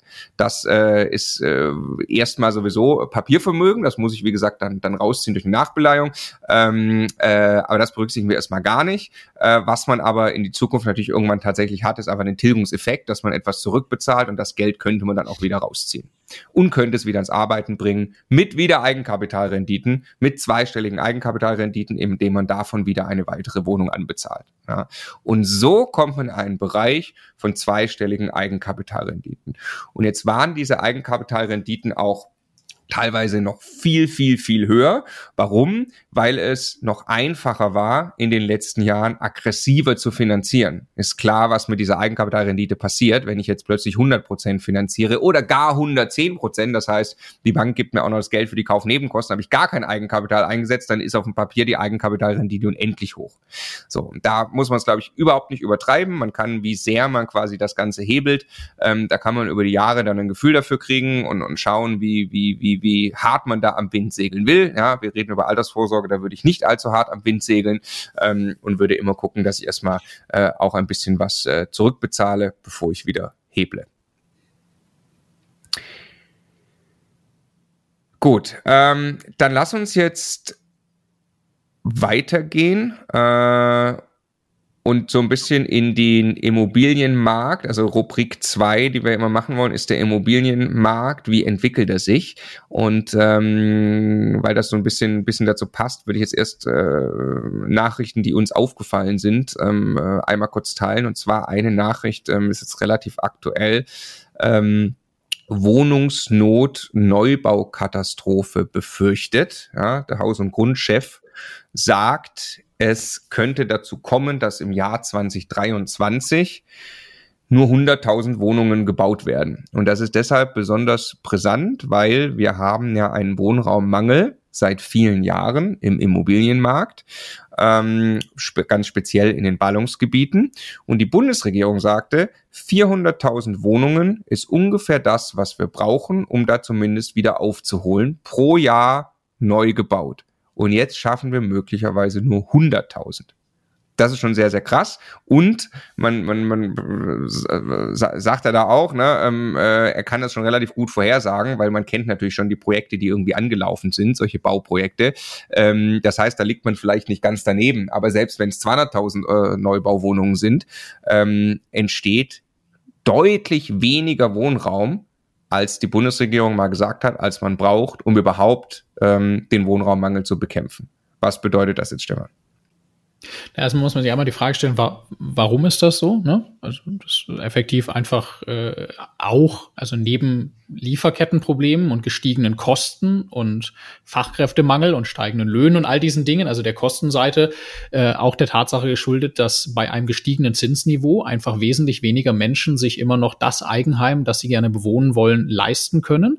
Das heißt, es brechen Käufer weg, Käuferschichten sind anders strukturiert und dadurch ist eine Riesenunsicherheit einfach in diesem Markt, dass die Projektentwickler, die Bauunternehmen sich einfach nicht mehr sicher sind, ob sie das, was sie heute bauen, wo sie viel Zeit, Geld und so weiter investieren, ähm, überhaupt erstmal zu den Kosten gebaut kriegen und ob sie es hinterher so verkauft kriegen, äh, dass sie damit auch Geld verdienen und sich nicht ruinieren. Ne? Und da ist wie so eine Art Schockstarre jetzt eingetreten. Äh, dazu kommen immer weitere Anforderungen, gestiegene Standards, äh, Energieeffizienz und so weiter und so fort, ähm, die sowieso lukratives Bauen extrem schwierig machen. Also das nur der, der Kontext, warum das zusammen mit der rapiden, schnellen Zinsentwicklung und den immer noch durch Corona eingeschränkten Lieferketten und so weiter äh, jetzt zu so einer krassen, zu so einem krassen Impact kommt. Ähm, ja, und das Ergebnis, also ich, ich weiß, das ist politisch nicht ganz korrekt, glaube ich, äh, äh, aber jeder kennt das Kinderspiel Reise nach Jerusalem. Ne? Und äh, dass, dass, wenn ein Stuhl fehlt, in, äh, in, in diesem Spiel und es gibt einfach mehr Kinder, als um diese Stühle drumherum rennen, dann wird immer um die Stühle gekloppt. Ne? Und das äh, ist ja nichts anderes als das, was am Immobilienmarkt passiert. Angebot und Nachfrage. Wenn wir einen gewissen Bedarf nach Immobilien haben. Und ich darf da einmal unseren Bundeskanzler zitieren, den du neulich mal in einem Webinar zitiert hast, ne? Äh, dass es sehr plausible Hochrechnungen gibt mit allem, was jetzt auch mit Zuwanderung, mit Flüchtlingen und so weiter gerade passiert, dass, dass Deutschland eher wächst bis zum Jahr 2070, also die nächsten 50 Jahre. Also eher wir 90 Millionen haben, als dass es weniger Leute werden. Wir haben also diesen Bedarf nach Wohnraum. Wir haben das auch ganz kurzfristig dadurch, dass das jetzt äh, mehr als eine Million Menschen äh, geflüchtet sind bereits aus der Ukraine. Ähm, ähm, und äh, äh, wir haben also dieses, diesen Bedarf nach Wohnraum. Und auf der anderen Seite fällt alles das, was das lösen könnte. Das Einzige, was das lösen könnte, nämlich zusätzlicher Wohnraum, ne? also mehr Stühle für die Kinder, die sowieso im Kreis laufen, das fällt weg. Was passiert? Wir haben noch mehr Druck auf die bestehenden Immobilien und Angebot und Nachfrage sorgen dann zwangsweise dafür, dass ähm, äh, dass die Mieten steigen müssen. Weil alle diese Leute, die jetzt keine Wohnung kaufen können, weil sie gar nicht erst gebaut werden oder weil sie nicht mehr leisten können, auch die, die Wohnungen, gebaut werden, die müssen ja trotzdem irgendwo wohnen und konkurrieren dann um den bestehenden Wohnraum. Das heißt, äh, es wird immer erstmal der Preis hochgehen für die Mieten, so lange bis die Leute dann sagen, das kann ich mir jetzt aber wirklich nicht mehr leisten und jetzt mache ich auch noch bei dem allerletzten Mindestkriterium, das ich an den Wohnraum hatte, mache ich jetzt Abstriche und habe doch noch ein Zimmer weniger und ziehe doch noch weiter raus oder eine andere Stadt und so weiter. Das muss marktwirtschaftlich rauskommen, wenn wir so viel weniger bauen.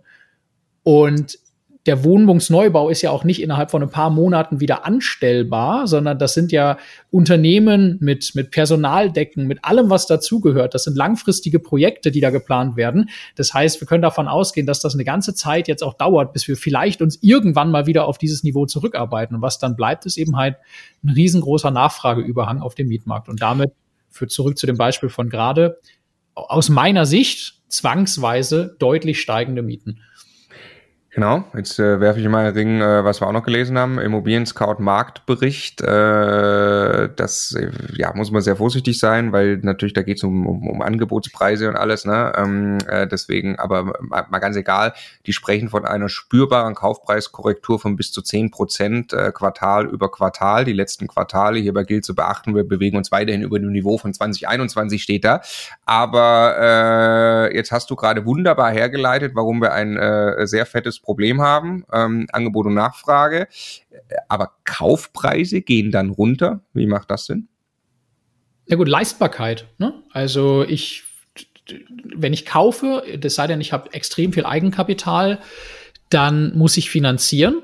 Und die Zinsen als als Eigentümer, würde ich mal sagen, größter Kostenblock in dieser Kalkulation, ähm, sind drastisch gestiegen. Also wir waren mal irgendwo bei 1%, jetzt sind wir bei, bei 3,5% die allermeisten Leute, behaupte ich jetzt mal, die sich in München zu Spitzenpreisen mit ein Prozent Zinsen gerade eben noch äh, eine Wohnung kaufen konnten im Stadtgebiet, können das jetzt bei dreieinhalb Prozent so nicht mehr. Und natürlich geben Kaufpreise dann nach. Genau wie wir vorhin ja auch ein Beispiel gemacht haben, äh, dass wir selber verhandeln würden und dass wir natürlich diese Zinsen irgendwo in unserer Kalkulation unterbringen müssen, einpreisen würden und einfach nicht mehr kaufen würden. Ne? Und dann irgendwann erst stapeln sich die Immobilien, stehen immer länger auf den Portalen, weil die Leute noch ihren alten Kaufpreis haben wollen, die Verkäufer.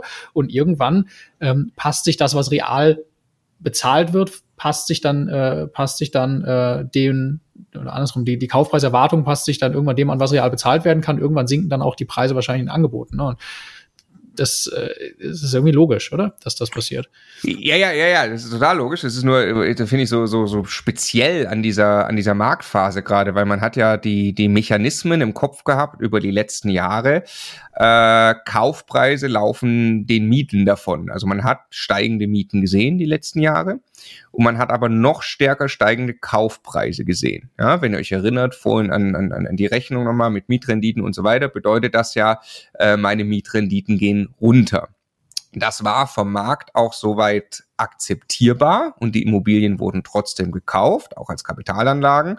Warum? Weil die Zinsen so niedrig waren. Und dadurch war das okay, dass die Mietrenditen, ja, weil eben es ging nicht 3,6 Prozent Zinsen, wie wir vorhin gerechnet haben, ähm, von meiner, äh, von meiner jährlichen Miete weg, die ich an die Bank überweisen musste oder monatlich ist egal, sondern es ging teilweise nur ein Prozent Zinsen weg. Und äh, dann war das, äh, dann hat halt die Rechnung funktioniert. Und was ich jetzt so speziell finde, dass das, dass, dass, dass ich merke, dass wie das selbst bei mir auch dauert, das in den Kopf zu kriegen und bei vielen, mit denen ich spreche, das in den Kopf zu kriegen. Jetzt haben wir hier nach wie vor diesen extremen Druck auf diesen Wohnraum, was erstmal bedeutet, dass eben die Mieten steigen, wie du es gerade erklärst, hast. die Mieten müssen weiter steigen, weil die Leute müssen ja, müssen ja irgendwie wohnen und haben noch weniger Stühle, reisen nach Jerusalem zur Verfügung.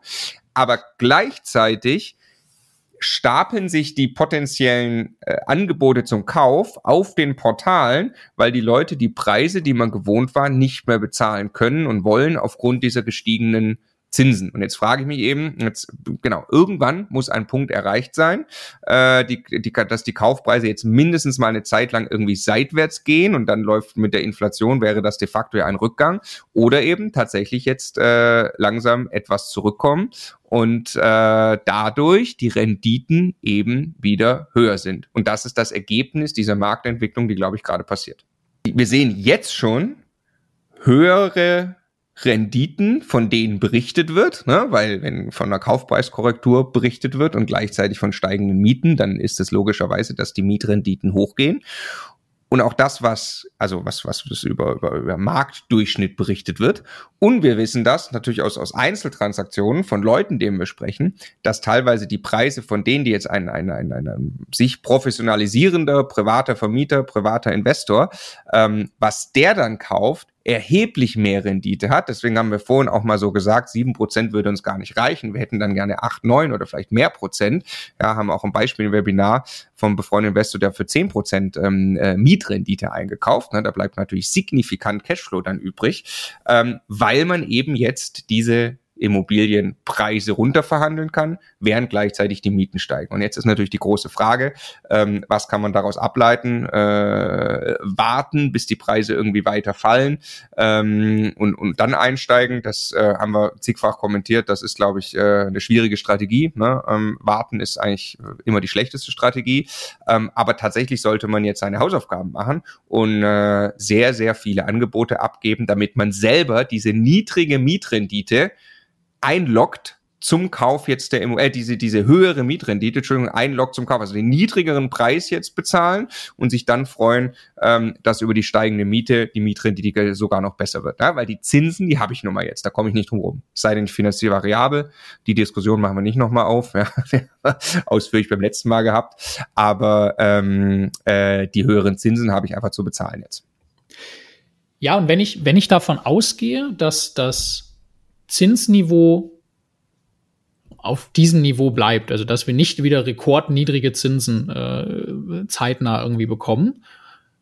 Das ist also wirklich ganz persönlich etwas, ein, eine Überzeugung, die mich leitet, unabhängig von, von, von allen Studien, die es da gibt und so weiter. Ne? Einfach aus dem, dem volkswirtschaftlichen Grundverständnis her, wie wir es gerade erklärt haben, dann, dann muss ich eigentlich gleichzeitig daran glauben, dass die Mieten überproportional steigen in den nächsten Jahren, wenn ich das alles in einen Topf werfe. Das, ich kann eigentlich nicht das eine glauben und das andere nicht. Ne? So. Und wenn ich das tue, dann hat das wiederum zur Konsequenz, dass ich auch bei einer Kaufentscheidung neben dem Verhandeln im Hier und Jetzt eines Kaufpreises auch eben berücksichtigen darf und auch sollte, dass ich Mietsteigerungen haben werde und dass vielleicht eine Immobilie nicht direkt beim Kauf exakt die richtige Zahl hat ne? und äh, nicht genau im ersten Jahr genau die Rendite bringt, die ich haben möchte.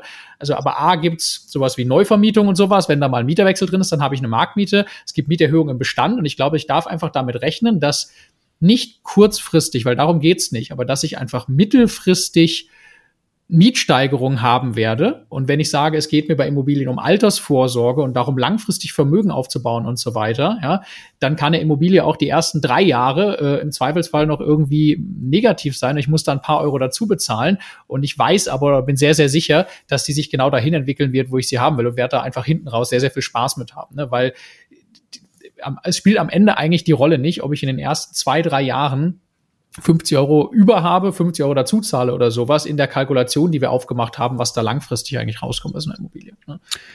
Genau, geht zurück zum Anfang dieses Podcasts. Hör mal an, du hast 20.000 Euro jährliche Sparleistung. Ja, äh, das Problem ist einfach extrem groß, allein dadurch, dass du, dass diese Sparleistung, ja, Geld legst auf dein Konto, allein von der Inflation äh, jetzt schon aufgefressen wird. Du musst das Geld ja irgendwie ins Arbeiten bringen. Und äh, das, das ist halt mit Immobilien möglich und zwar gehebelt möglich, so dass dann Eigenkapitalrenditen entstehen, die halt wirklich Sinn machen. Ja. Kann es sein, dass die Rechnung schlechter ist als vor zwei Jahren, was dein Cashflow anbelangt? Äh, auf alle Fälle. Kann es aber sein, dass du zu einem jetzigen Zeitpunkt zu einem deutlich besseren Preis in die Immobilie einsteigst mit höheren Renditen und deswegen eine höhere Upside dafür zusätzlich reinbekommst? Selbstverständlich, ja, weil wir wollten ja die letzten Jahre immer, dass die Preise runtergehen. Jetzt gehen sie runter und jetzt kann man günstiger einsteigen. Okay, wir äh, machen jetzt gleich nochmal eine spezielle, ähm, äh, einen speziellen Exkurs, was speziell Preisabschläge zieht, nämlich äh, die Energieeffizienz und gehen dann auch rüber in unser eigenes Portfolio. Vorher aber möchte ich jetzt diese Haus- und Grundstudie noch mit dir machen, ja, ähm, weil wir das gesagt haben, das, das ist jetzt leider schon ein paar Monate alt, wollten wir immer schon machen, aber das ist etwas, was ähm, äh, was ich einfach mal interessant finde, ein paar Zahlen zu bekommen. Und äh, da ist ein, ein, ein, ein Gedanke dahinter, der uns auch sehr bewegt hat, als wir da mit Immocation und so angefangen haben, dass die allerwenigsten Leute in Deutschland ähm, auf dem Schirm haben, dass man in Immobilien auf die Art und Weise investieren kann, wie wir das hier vorschlagen, ja, dass man sie vermieten kann, ähm, sondern in aller Regel der, der Deutsche das, ähm, äh, das Eigenheim im Kopf hat, wenn er an Immobilieninvestments denkt und ansonsten irgendwie äh, gar nichts. Ja? Und das Eigenheim ist selten die wirklich gute Idee, hat, äh, hat Steuernachteile, ähm, hat vor allem aber auch den Nachteil, dass man da äh, wahrscheinlich sehr viel über, äh, über Dinge nachdenkt, die man gerne selber hätte zum da drin wohnen und das einfach kein neutrales Invest ist, das ich dann sehr äh, auch entsprechend neutral beurteile. Ähm, deshalb äh, ist ja die Frage, ja, gibt es denn eigentlich in Deutschland viele Leute, die sowas machen. Und dann kommt man tatsächlich auf die äh, überraschende Antwort. Es gibt sehr viele. Also es gibt sehr wenige, die das irgendwie aktiv auf dem Schirm haben als Investment, aber es gibt trotzdem einige äh, Vermieter und Deutschland ist auch, das ist überraschend, eine äh, Vermieter, äh, eine Mieternation. Also in Deutschland mieten sehr viel mehr Leute. Ich komme aus dem Schwabenland, ja, schaffe, schaffe Häuslebauer. Ich dachte immer, die Leute äh, haben eigentlich alle ein Eigenheim in Deutschland, ist aber tatsächlich nicht so. Die haben zwar, wenn man an Immobilieninvestments denkt, irgendwie das hauptsächlich im Kopf, zumindest so irgendwie, wenn ich in meiner Generation spreche, aber tatsächlich gibt es eine überraschend große Menge, nämlich fünf Millionen private Vermieter. Die sind, glaube ich, für 22 Millionen, ähm, nee, 22 Millionen Haushalte. Ich glaube, die sind für 12 Millionen Wohnungen äh, verantwortlich, die vermietet werden. Also wer denkt, die Mietwohnungen in Deutschland werden hauptsächlich von Vonovia und anderen großen ähm, äh, Konzernen vermietet, der irrt. Die allermeisten Wohnungen in Deutschland werden von Kleinstvermietern vermietet. Und das sind in aller Regel die, welche, die diese Immobilien schon viel länger haben, geerbt haben. Leider nicht der Großteil, der in den letzten Jahren unseren Podcast gehört, dann sage ich, mach das auch. Ne? Ähm, die wachsen und die wachsen stetig und das freut uns sehr und äh, die sind hoffentlich auch sehr erfolgreich. Ähm, aber man kann eben jetzt mal gucken, was haben denn diese, diese Vermieter, diese privaten Vermieter ähm, äh, in Deutschland, wie geht's denen eigentlich? Und da gibt's eine Studie von Haus und Grund. Haus und Grund ist ja eben der Eigentümerverein. Ja? Ähm, und äh, das sind aber mal ein paar, paar äh, interessante Zahlen, die wir uns mal, äh, die wir uns mal angucken können. Das kommen wir hier auf. Ähm, wir fangen mal an. Was glaubst du denn, ähm, die privaten Vermieter in Deutschland, wie viel Wohneinheiten haben die so. Also das ist jetzt unterteilt in ein bis zwei Wohneinheiten, drei bis fünf, sechs bis zehn, elf bis fünfzehn, mehr als fünfzehn. Was, was glaubst du, wie viele aller privater Vermieter in Deutschland ähm, haben ein bis zwei Wohneinheiten? Ja, du hast ja gerade schon verraten, dass der Durchschnitt vier hat, weil es 20 Millionen Einheiten sind auf fünf. Ja, richtig. Jetzt fragst du, wie viele also, haben ein oder zwei? Genau. Äh, die Hälfte. Ja, also 41 Prozent. Mhm. Wie viele haben mehr als 15, glaubst du? Mehr als 15 Wohnungen im Bestand? 2 Prozent. 15 Prozent. Nein, echt? Mhm. Oh, ich habe jetzt mhm. gedacht, das wäre so mhm. ganz krass äh, quasi. Nee, nee, nee, nee. Also witzigerweise 11 bis 15 Wohnungen haben nur 6 Prozent, aber dann mehr als 15, die haben quasi richtig Blut geleckt, haben sich einen Bestand aufgebaut, so ein bisschen wie wir das gemacht haben. Ach, es macht aber total Sinn, wenn ich jetzt, ja. wenn ich jetzt mir wieder die ganzen Geschichten, die wir hören, vor Augen führe ich, und ich wette, die ein bis zwei, das sind Leute, die es eher aus Versehen gemacht haben. Die haben halt mal eine Wohnung gekauft und dann sind sie umgezogen und dann vermieten sie halt die, die sie mal gekauft haben, so. Ne? Die sind nicht rangegangen, ich werde jetzt Immobilieninvestor. Das sind alle Geschichten quasi, die ich kenne, wo Leute ein oder zwei solche Wohnungen haben, sind eher diese Kategorie. Und die allermeisten, das beobachten wir auch immer, die anfangen in Immobilien zu investieren, merken dann irgendwann, na gut, das, das funktioniert, das kann ich jetzt ein paar Mal machen und dann löse ich dieses Finanzthema einfach komplett und machen dann deutlich mehr als fünf irgendwann. Ne? Also es macht dann doch schon Sinn, dass äh, das ist ja, ja, also sie merken auch immer, finde ich, äh, es ist härter, als sie dachten. Ähm, und wenn sie das aber irgendwann mal akzeptiert haben, dass es einfach hart ist, dann äh, merken sie natürlich, was es, was es hinten rausbringt. Aber ja, genau. Ähm, Okay. Ähm, was glaubst du, wie viele verwalten ihre Immobilie davon selbst?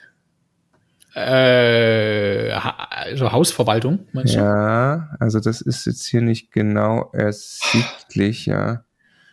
Also eine Hausverwaltung ist ja auf quasi jedem Haus drauf, ne? Deshalb würde ich jetzt mal sagen, ist gemeint ist die Sondereigentumsverwaltung. Ja, also hier steht, verwalte sie mittels einer Hausverwaltung. Wie viele haben das angekreuzt?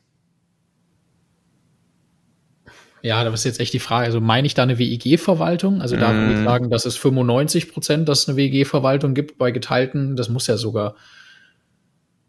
Ja gut, aber dann ist, okay, warte mal. Die allermeisten davon sind Eigentumswohnungen und keine ganzen Häuser, würde ich jetzt mal sagen. Auf auf Eigentumswohnungen gibt es eigentlich immer eine WEG-Verwaltung. Das heißt, es muss ja dann eigentlich um die, äh, um die um Sonder, die Sondereigentumsverwaltung ja. gehen. Also, ne, um die, dass ich wirklich quasi prüfe ich selber Zahlungseingänge, schicke ich Mahnungen raus, ähm, führe ich Mietergespräche und sowas. Oder würde ich jetzt gerade mal sagen. Ja. Da und also, boah, ich würde sagen, das machen schon die meisten selber, gerade von diesen ganz kleinen. Also ich Boah, ich lehne mich mal aus Fenster, sag 80 Prozent machen es selber. Ja, 60 Prozent, also 60, okay. zwei Drittel, ja. Also teils, teils wird noch angegeben. Also ganz grob kann man gleich mal sagen, zwei Drittel. Ja. Von den 60, von den 40 Prozent, die es über eine Hausverwaltung machen, wie viel Prozent sind zufrieden? Ja, das äh, weiß ich nicht. Steht das da? Nee. nee. Ich will wieder 2% sagen jetzt an der Stelle. Genau. Äh, okay, dann noch ganz interessant, äh, ja, Einnahmen versus Ausgaben bei Vermietung. Ähm, ist, also man konnte quasi ankreuzen, so schätze ich das, äh, weiß nicht, was auch geil ist, wenn man das nicht weiß, ja. Äh, Habe ich mehr Einnahmen oder Ausgaben? Einnahmen übersteigen Ausgaben kostendeckend oder Ausgaben übersteigen Einnahmen. Wir hätten da jetzt natürlich Detailfragen, wie das genau gemeint ist. Tun wir mal so, als ist das irgendwie hier Cashflow, ja. Ähm, also quasi ein bisschen gefühlte Verluste oder gefühlter Profit. Ist genau, genau, genau. Was, was schätzt du, wie viel sagen, ich bin im grünen Bereich? Ich, also. Was denn? Grünes Geld übrig? Ja, ja. Also sagen, Ausgaben übersteigen Einnahmen. Ein Viertel. Halt, halt, halt, halt, Ausgaben übersteigen Einnahmen, ja, andersrum. Einnahmen übersteigen Ausgaben. Ja, ja, ja. Also, also, ja, ja. also ich würde sagen, ein Viertel vielleicht. 40 Prozent, 39,9. Ja. Also ich lese es dir vor, 39,9 sagen Einnahmen übersteigen Ausgaben. Kostendeckend sagen 15,1 Prozent. Ausgaben übersteigen Einnahmen, also scheiße, ja, 37,5 Prozent. Und weiß nicht sagen 7,5 Prozent. Jetzt hast du natürlich da lauter, lauter Immobilien drin, die sehr, sehr lange sich schon im Eigentum befinden, wo dann irgendwann vielleicht die Rate an die Bank auch einfach schon komplett weg ist und sowas. Ne? Da ist dann ein bisschen einfacher. Ich habe meine Wahrnehmung ist immer, dass es sehr, sehr viele sehr unerfolgreiche Kleinstvermieter gibt. So, also ja. Gerade dieser Typus, ich stolper da mal rein, hab die geerbt oder irgendwie aus Versehen bin ich Vermieter geworden und habe mich damit nicht beschäftigt. Und da kommen ja auch diese vielen Geschichten her von, von Menschen, die dann das Thema eigentlich nicht richtig verstehen, überfordert sind und am Ende das Gefühl haben, ich zahle da immer nur drauf, ne? weil ich dann auch quasi auch keine Handwerkerkontakte habe und was auch immer so. Ne? Wie, jetzt gehen wir, glaube ich, ein bisschen auseinander mit der Botschaft, die der Haus und Grund hier senden möchte. Pass auf, wie vermieten Sie Ihre Wohneinheit? Die Wohneinheit ist normal vermietet, ähm, also äh, in Sachen Miethöhe sagen 77 Prozent und die Wohnung ist stark verbilligt vermietet, sagen 17,8 Prozent. Zwei Prozent sagen, die ist unentgeltlich vermietet ähm, oder als Sozialwohnung 4,7 oder es steht seit mehr als drei Monaten leer, sagen 6 Prozent. So, und ähm, eine Message, die Haus und Grund auch immer senden müsste, ist, wir sind ähm, äh, wir erhöhen die Mieten als private Vermieter äh, nicht nicht nicht so stark. Ja? Äh, deshalb ist der private Vermieter äh, äh, auch so gut. Ähm, wir haben ja ein bisschen eine andere Message noch. Also der private Vermieter, der darauf seine Altersvorsorge aufbaut, für den muss das langfristig funktionierende Investment sein. Und das ist tatsächlich der häufigst zu beobachtende Fehler, wenn ich auch mit Leuten spreche, die jetzt das nicht als Investition sehen, sondern die es vielleicht geerbt haben oder so, ne? wo das äh, dass die Leute dann auch eben hingehen und diese, diese, dieses, die Mieterkommunikation auch selbst machen. Und dieses Verhältnis, dieses vielleicht auch Spannungsverhältnis, da überhaupt nicht reingehen wollen. Also sie sagen, wenn ich mal einen Mieter habe, die erhöhe ich gar nicht die Miete, sondern nur bei der Neuvermietung vielleicht oder kümmern sich da gar nicht bis hin zu, es wird die Miete nicht bezahlt und der laufe ich auch irgendwie nicht mal hinterher, wo ich sage, boah, ey, dann lieber eine professionelle Mietverwaltung, die das für mich macht oder ich muss halt selbst hinkriegen. Ganz ehrlich, das ist überhaupt keine Arbeit. Für eine Wohnung einmal im Monat gucken, ob die Miete gekommen ist und einmal im Jahr die Frage stellen, ob ich die Miete nach oben hin anpassen kann. Natürlich in einem Gespräch mit dem Mieter, immer im Dialog, rausfinden, wo geht's dem schlecht, kann ich ihm irgendwie helfen, wohin muss ich die Wohnung entwickeln, braucht er irgendwas äh, und da immer einvernehmlich über steigende Mieten sprechen. Äh, das ist der Weg daraus und ich glaube, das machen die allerwenigsten und ich wette, äh, wenn hier dran steht, ähm, Ausgaben übersteigen Einnahmen, die 37,5 Prozent, äh, die haben da mindestens mal ein großes Problem. Ja, wir reden ja nicht davon irgendwie äh, quasi Mietwucher zu betreiben, sondern einfach nur den marktüblichen Preis, das, was diese Wohnung einfach, dass das, das Wohnen in einer solcher Wohnung gerade wert ist, das halt zu bekommen. Ne? Also genau wie wenn ich jetzt mal sage, das ist irgendwie Teil meines Einkommens, es erwartet ja auch jeder andere, dass ich den heutigen Preis für den Big Mac bezahle und nicht den Preis, den der Big Mac mal vor 15 Jahren gekostet hat. Ja? Und äh, da finde ich da überhaupt nichts, überhaupt nichts Verwerfliches dran, einfach eine marktübliche Miete zu nehmen. Ne? Ja, sehr schöner Vergleich. Ne? Der private Vermieter, der das nicht macht, das wäre wie äh, McDonalds das mit dem Big Mac von vor zehn Jahren zum Preis. Ey, das äh, ist da wirklich, ich krieg auch, ich, ich kratze mich echt am Kopf, wenn ich diese Diskussion darüber sehe, dass man jetzt, wo das erste Mal diese Klausel spürbaren Effekt hat, Indexmieten quasi. Ja, ist die Hölle. Was ist denn das für ein Scheiß? Also es ist doch einfach Realität, dass alles andere ist. Ich ganz kurz erklären, geworden. Indexmiete heißt, wenn man schreibt den Vertrag, Indexmiete gilt, dann steigt die Miete mit der Inflation. Jetzt gibt es Diskussionen eher aus der linken Ecke von der Politik kommen zu sagen, ja Moment mal, jetzt ist die Inflation so hoch, äh, jetzt müssen müssen wir diese Klausel in allen Mietverträgen für unwirksam erklären. Das ist also eine bodenlose Frechheit. Du gehst ja quasi als kleiner Unternehmer ran an so eine Immobilie, kaufst die, verlässt dich drauf, dass das gilt. Und in dem Moment, wo du quasi auf der guten Seite stehst, weil du es einfach brauchst, soll es nicht mehr gelten. Eine du, hast dich ja auch verpflichtet, in Jahren, in denen es keine Inflation oder eine sehr niedrige gegeben hat, dann auch äh, nur keine oder, oder sehr wenig mehr Miete zu bekommen. Ne? Also es ist ja quasi ein gegenseitiger Deal, in dem man einfach gesagt hat, naja, so Inflation hat auch mit, mit Einkommen, Leistbarkeit, allgemeinem Kaufkraftsteigerung und sowas zu tun. Ne? Und in dem, in dem Kontext machen wir jetzt den Deal, dass in heutiger Kaufkraft soll die Miete quasi unverändert bleiben. Ne? Immer ja. wenn tun ist und alles steigt, dann steigt auch die. Ich, ich, ich weiß gar nicht, wie man auf solche Ideen kommen kann. Das ist so, das, weißt du, woran mich das immer ich habe, ich muss einen ganz kurzen Exkurs machen. Ich habe dir gesagt, hast du den Podcast Teurer Wohnen gehört? Hast du ihn mittlerweile gehört? Nein, nicht gehört. Nein, es gibt einen Podcast, der heißt Teurer Wohnen. Kann, also ist noch nicht so eine siebenteilige Serie, glaube ich. Fünf davon sind jetzt raus. Die habe ich mir angehört. Und äh, es geht um ein äh, Unternehmen, Projektentwickler, der äh, in Berlin ein Haus gekauft, abgerissen, nachverdichtet hat, mehr neuen Wohnraum geschaffen hat. Dieser Wohnraum aber dann einen deutlich höheren Standard hat und deshalb ein anderes Klientel sich dort hinterher Eigentumswohnungen kauft, als dort vorher zu alten, uralten Mieten von vor 20 Jahren gewohnt hat. Ähm, und ich möchte das jetzt gar nicht in, in Summe bewerten. Da gibt es auch viele Dinge dann mit Steuersparmodellen, dass das Geld nach Zypern fließt und so. Ich, ich heiße jetzt überhaupt nicht alles gut, was in diesem Podcast passiert. Aber der Punkt ist, dass sich äh, äh, diese äh, Investigativjournalistin irgendwann darüber echauffiert, warum das denn gesetzlich quasi nicht möglich ist oder das nicht umgesetzt wurde, dass es eine wirksame Mietobergrenze gibt und eine wirksame, dann ist sogar der Vorschlag quasi Kaufpreisobergrenze für den Neubau. Ne? Und sie haben dann ein paar Leute da auch zu Wort kommen lassen, aber das, das, es wird einfach nicht, nicht am Ende mal einmal wirklich zur Kenntnis genommen, habe ich das Gefühl. Es ist unmöglich, zu den Mieten, die dort diskutiert werden, einen Neubau hinzustellen das funktioniert einfach nicht. Das, es geht nicht. Es ist die Kalkulation mit, mit was, was, was äh, Grund und Boden kostet, was wir mit energetischen Standards an Kauf, äh, an, an Herstellungskosten haben, alles das, was, dass die irgendwo auch Gehälter bezahlen müssen, alles das, wenn man das einpreist, dann kommst du dabei raus, dass Neubau einfach nicht funktioniert, wenn du dann sagst, ich hätte gerne ein Mietniveau, wie das irgendwie in äh, 20 Jahre alten Bestandswohnungen oder sowas ist. Und worauf ich hinaus wollte, ist, diese, wir haben ein riesengroßes Problem, dass wir zu wenig Wohnungen haben. Du hast über die 100.000 Wohnungen vorhin gesprochen. Das ist der Hauptgrund dafür, dass wir diese angespannten Mietmärkte haben und dass wir überhaupt diese ganzen Themen haben, die wir jetzt hier gerade diskutieren.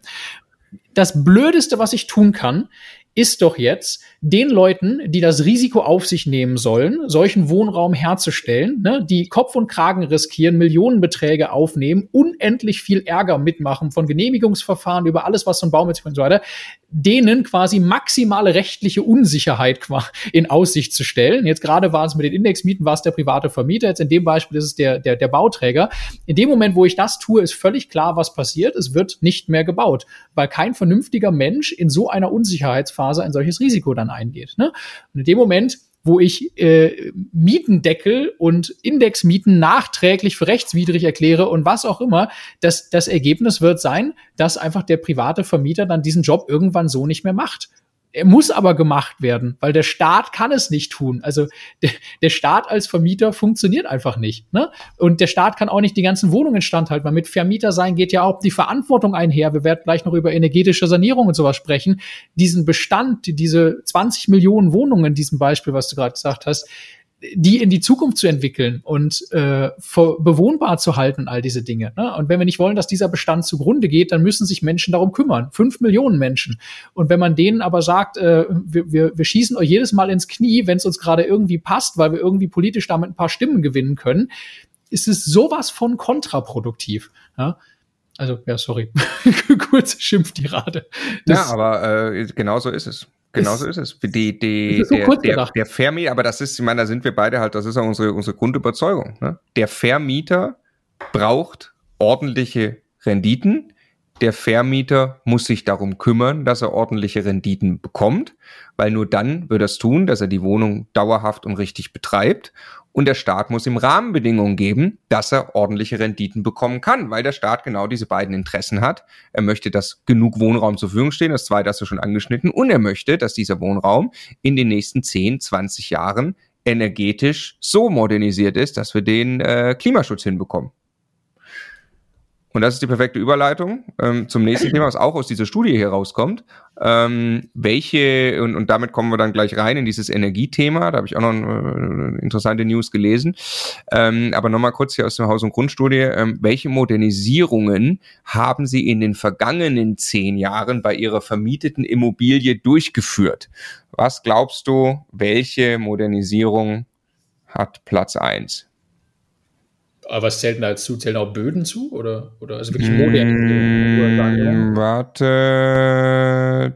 Das, nein, äh, das sind quasi die klassischen Energiethemen am Haus, wie zum Beispiel Fenster, oberste Etage, Dach. Ach, so, solche Dinge. Ja. Ja, also oberste Geschossdecke dämmen, also hätte ich jetzt mal hätte ich jetzt mal gesagt, weil es einfach sehr, sehr kostengünstig ist und äh, quasi sowieso gemacht werden muss. Tatsächlich Heizung und Heizkessel. 48 ah, ja, Prozent okay. haben das getan, möglicherweise auch, weil man ja dazu gezwungen wird, äh, bei 30 ja. Jahre alten Heizkesseln. Fenster haben 43 Prozent gemacht, die oberste äh, Geschossdecke oder Dach haben 25 Prozent gedämmt, Fassade haben 19 Prozent gedämmt. Äh, Kellerdecke haben 10% gedämmt, 15 keine Modernisierung. Jetzt wird's interessant. Welche Modernisierung planen Sie in den kommenden fünf Jahren bei Ihrer vermieteten Immobilie durchzuführen? Was glaubst du, äh, wird hier am meisten angegeben, was geplant wird in den nächsten fünf Jahren? Fangfrage. das ist echt schwer. äh, ja, also Heizung. Wieder. Der Spitzenreiter mit 42,9 Prozent ist, werde keine Modernisierung durchführen. Ja. Was den Punkt sehr deutlich macht, den wir gerade auch äh, gemacht haben. Ne? Also äh, die Rahmenbedingungen müssen halt auch gesetzt werden, dass man Lust darauf hat, weil wir wollen ja gerne diese neuen Heizungen haben. Wir übrigens führen sie sehr gerne durch, diese Energiesanierung, da sprechen wir jetzt auch gleich drüber. Ähm, das macht auch eine Menge Sinn ähm, und das sollte unbedingt auch jeder tun. Ja? Aber dann ist auf Platz zwei wäre quasi hier wieder die Heizung und, und dann verteilt sich's ähnlich. Ähm, jetzt noch eine Frage und dann sind wir auch mittendrin in unserem eigenen Portfolio gleich mal. Ähm, nee, da kommt auch noch eine News dazu und dann gehen wir ins eigene Portfolio an. Finanzieren Sie gebäudebezogene Maßnahmen für Ihre Immobilie eher mit Eigenkapital oder eher mit Krediten?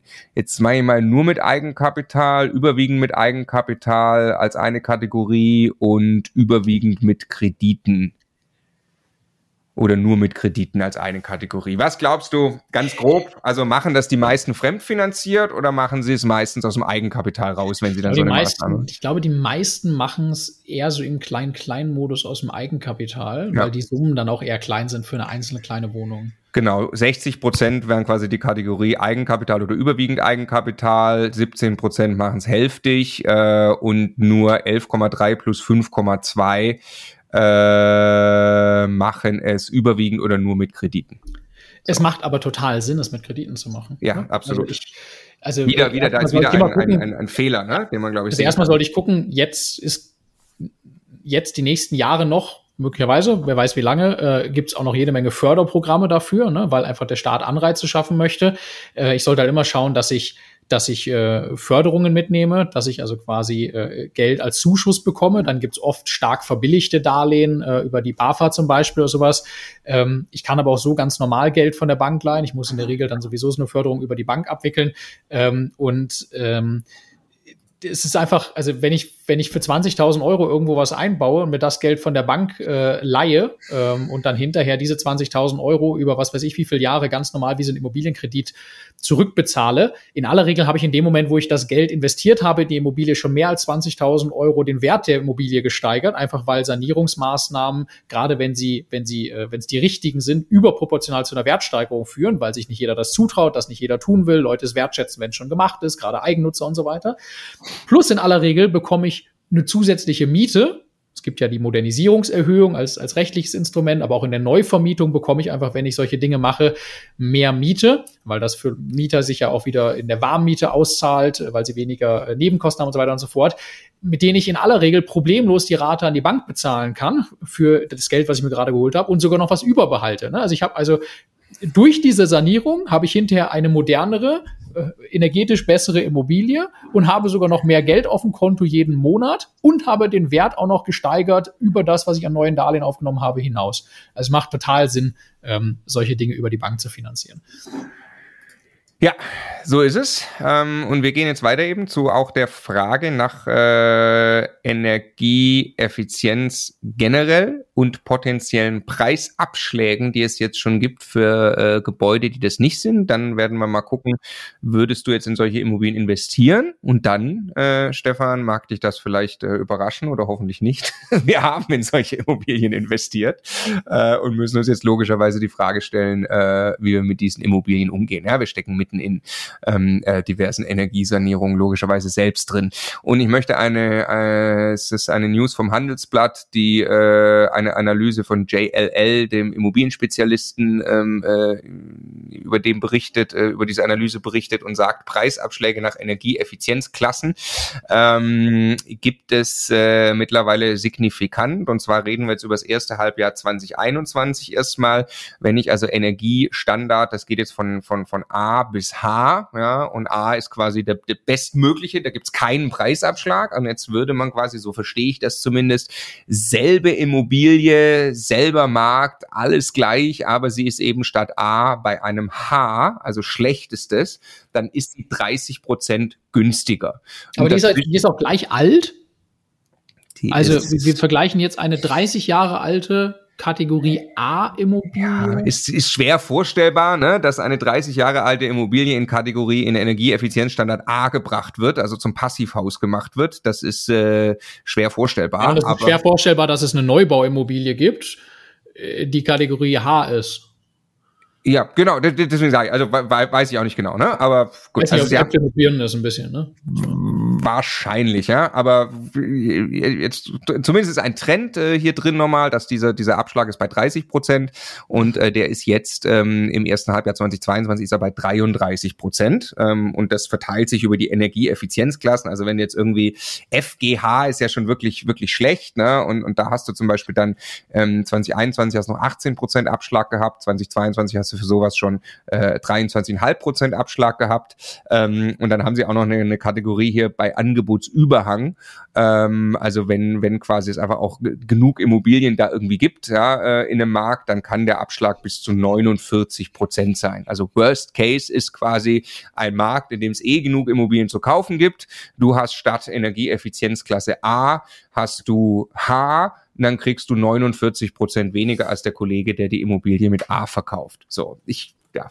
Also ich muss sagen, es wäre mir schwer, da jetzt irgendwas Ernstes also es ist schwierig zu sagen, ob das nicht dann jetzt doch alles Apple mit Birnen ist. Ne? Also ich weiß nicht, ob ich die Zahlen jetzt wirklich bewerten würde. Müsste, nee, ich will die Zahlen noch gar nicht bewerten, aber müsste jetzt wirklich in den. Äh, aber lass uns mal, lass genau uns also sehr wahrscheinlich, sehr wahrscheinlich kann ich heute eine Immobilie in einem energetisch schlechten Zustand günstiger kaufen als eine ansonsten gleiche Immobilie, wie auch immer jetzt äh, geartet, äh, die in einem energetisch guten Zustand ist. Ne? Also lass mal sagen, das, das ist so, das äh, ist ja irgendwie auch nachvollziehbar, oder? Genau. Und das ist jetzt mal daraus abgeleitet die Frage jetzt, was genau die Zahlen über den ganzen Marktdurchschnitt sind, ist sowieso immer egal. Der Fakt ist, und das Thema wird auch größer, ne, weil das wird ja. einfach sehr präsent. Das wird vor allem auch für jeden Mieter präsent. Auch die Kaltmieten, die ich durchgesetzt kriege, werden in einer Immobilie, die energieineffizient ist, schlechter. Das steht auch in dieser, äh, in dieser Studie, ne, ist ja auch logisch, äh, weil der Mieter jetzt plötzlich zu kämpfen hat mit höheren Energiekosten und wenn der eben, wenn die sehr viel mehr höher, sehr viel höher sind, weil die Immobilie zum Beispiel nicht gedämmt ist, alte Heizung hat, ähm, dann kann ich logischerweise auch weniger Kaltmiete durchsetzen. So, jetzt stelle ich erstmal die Frage, äh, bevor wir auf unser Portfolio kommen, ähm, was würdest du denn jetzt zukaufen? Ja, gerade für den eben, ähm, jetzt sind wir schon ein bisschen agieren, glaube ich, ein bisschen anders im, Immobilien, im Immobilienmarkt äh, mit dem, was wir da selber machen. Aber gerade für den Altersvorsorger, äh, den wir jetzt so ein bisschen im Kopf hatten, der damit jetzt startet, würdest du die energieineffiziente Immobilie kaufen mit dem netten Preisabschlag oder würdest du sie eben genau nicht kaufen? Na, weißt du, also, das ist, also äh, am Ende hätte ich ja am liebsten immer die Energieeffizienzklasse A Immobilie in allerbester Lage mitten im Münchner Stadtgebiet und die aber mit einer Rendite, wo dann auch noch Geld überbleibt und ich mir aber über die Vermietung niemals Gedanken machen muss und auch nicht viel Mühe geben muss. Und auch am besten niemals sanieren muss, weil die Leute rennen mir die Bude ein. Das gibt's aber nicht. Ne? Und ich muss irgendwo Zugeständnisse machen ähm, bei der, also wenn ich, wenn ich eine Immobilie haben möchte, die, die ernsthaft Überschüsse produzieren kann, die wirklich Vermögensaufbau betreiben kann, ich nicht nur darauf hoffe, dass es irgendwie so eine allgemeine Preisentwicklung irgendwie gibt oder sowas, ne, dann muss ich irgendwo Zugeständnisse machen. In aller Regel erstmal bei der Lage, dass ich sage, das ist eine Immobilie, die äh, eben nicht im Münchner Kernstadtgebiet steht, sondern das darf vielleicht auch im Umland von München stehen oder das darf auch eine Stadt wie Magdeburg oder sowas sein, ja, ähm, was eine andere Hausnummer ist. Äh, und das nächste ist, dass Neubau in aller Regel rausfliegt, weil Neubau einfach sehr, sehr teuer geworden ist und Bestandsimmobilien einfach ähm, äh, grundsätzlich viel, viel günstiger sind und in aller Regel als Kapitalanlage für jemanden, der sich damit ein bisschen beschäftigt, dann erstmal sich mehr anbieten. So, und wenn ich jetzt also sowieso eine Bestandsimmobilie kaufe, dann rede ich in der Regel so jetzt sowieso nicht vom Vergleich A gegen H, sondern ich bewege mich da wahrscheinlich irgendwo dann, keine Ahnung was, in der unteren Hälfte dieser, dieser Skala so, ne? Ähm, und dann wird's am Ende wieder zu einer Rechenfrage. Ich finde nicht, dass man es jetzt pauschal sagen kann. Ich würde jetzt weder sagen, pauschal kauf auf keinen Fall äh, komplett energetisch unsanierte Immobilien. Ich würde aber auch nicht sagen, kauf auf keinen Fall äh, die am teureren Ende dieser, dieser Betrachtung jetzt, ähm, sondern äh, fang am Anfang als Einsteiger erstmal klein an, ist, glaube ich, das Allerwichtigste, damit was auch immer du jetzt tust, das erstmal noch keine riesengroße finanzielle Tragweite hat. Und baue dir nach und nach das Wissen und die Fähigkeit auf einzuschätzen.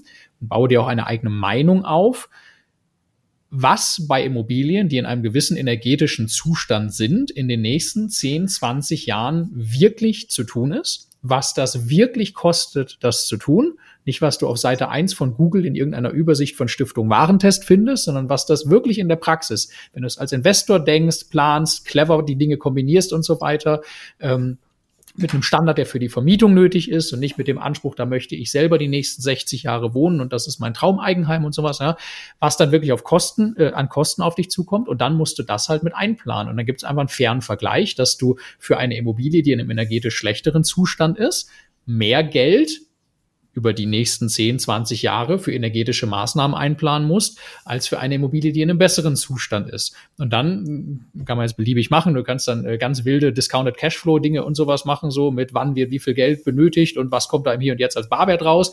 Aber du kannst auch einfach sagen, also bei welcher, bei welcher Immobilie ähm, passt das Gesamtbild für mich wirtschaftlich, so wie ich mir das angucke im Hier und Jetzt, in fünf, in zehn und in 20 Jahren am allerbesten.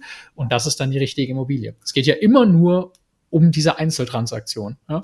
Und deshalb ähm, kann man, glaube ich, beides tun. Ich, ich wäre jetzt nur vorsichtig als absoluter Einsteiger, der diese Dinge nicht einschätzen kann, ein energetisch komplett unsaniertes Haus mit Nachtspeicheröfen und allem drum und dran ähm, irgendwo zu kaufen in einer Größenordnung, dass das einen substanziellen Anteil meines Gesamtvermögens oder äh, meiner Gesamtbonität quasi vereinnahmt. Weil wenn ich mich da dann verschätze, dann trifft mich das möglicherweise sehr hart.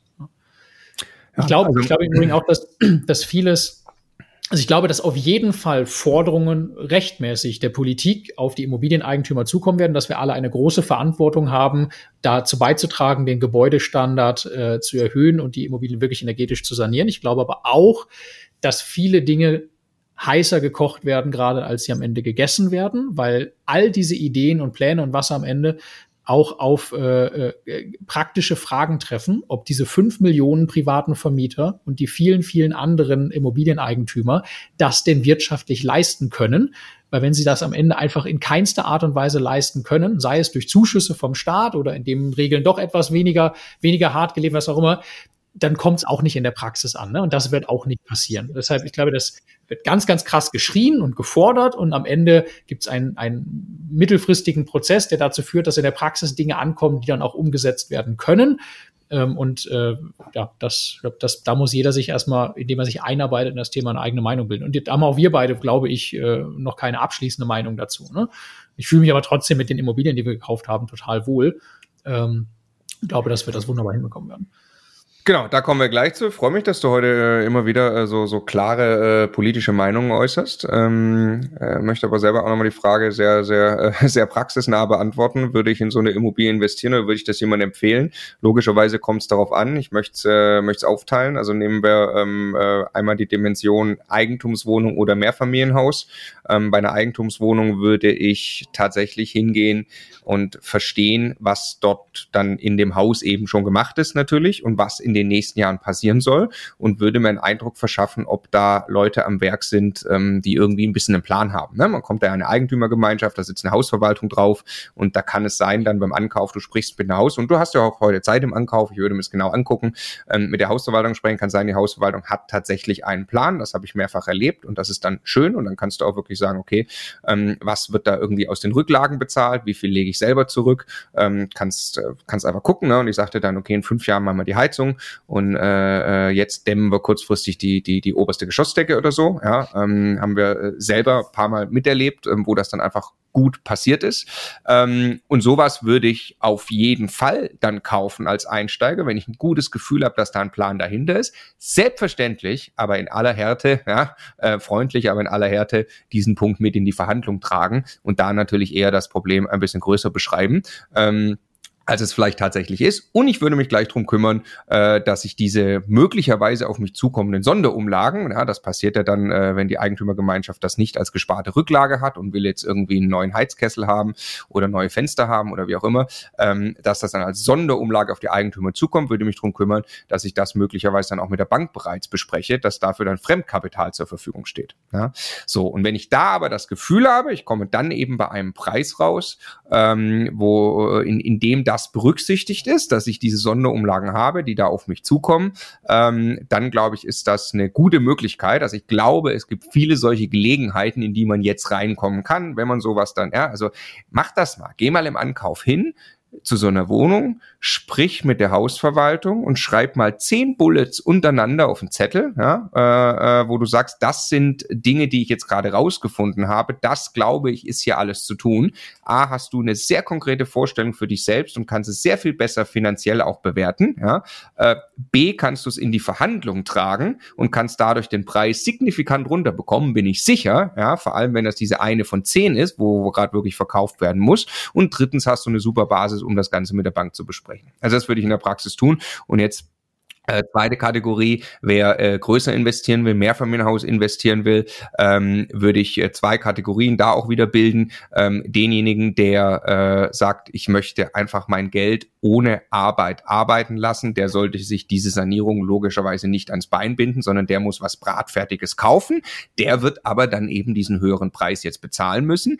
Wer aber sagt, ich möchte durch aktive Aufwertung mein Vermögen, mein Vermögen hebeln, und Achtung, das ist ein signifikanter Hebel, wir gehen wieder zurück auf Eigenkapitalrendite. Wer also in der Lage ist, so eine Immobilie deutlich günstiger dann zu kaufen und sie aufzuwerten und entweder direkt von Anfang an oder später, indem er das Geld rauszieht, ähm, diese Maßnahmen dann mit Fremdkapital um, umzusetzen, der hebt ja dann eben ganz deutlich diesen Wert. Ja, wenn wir gerade hören, da gibt's 30 Prozent Preisabschlag oder wie viel auch immer, ähm, und ich schaffe es, einen Teil dieses Preisabschlages zu kompensieren und traue mir das zu, dass ich das günstiger hinkriege, eben vor allem durch schlaue Maßnahmen. Ja, du hast gerade gesagt, Nachtspeicheröfen ersetzen in dem Mehrfamilienhaus durch eine Gaszentralleistung, das ist ähm, so ziemlich der Worst Case, den man umsetzen kann in Sachen Komplexität.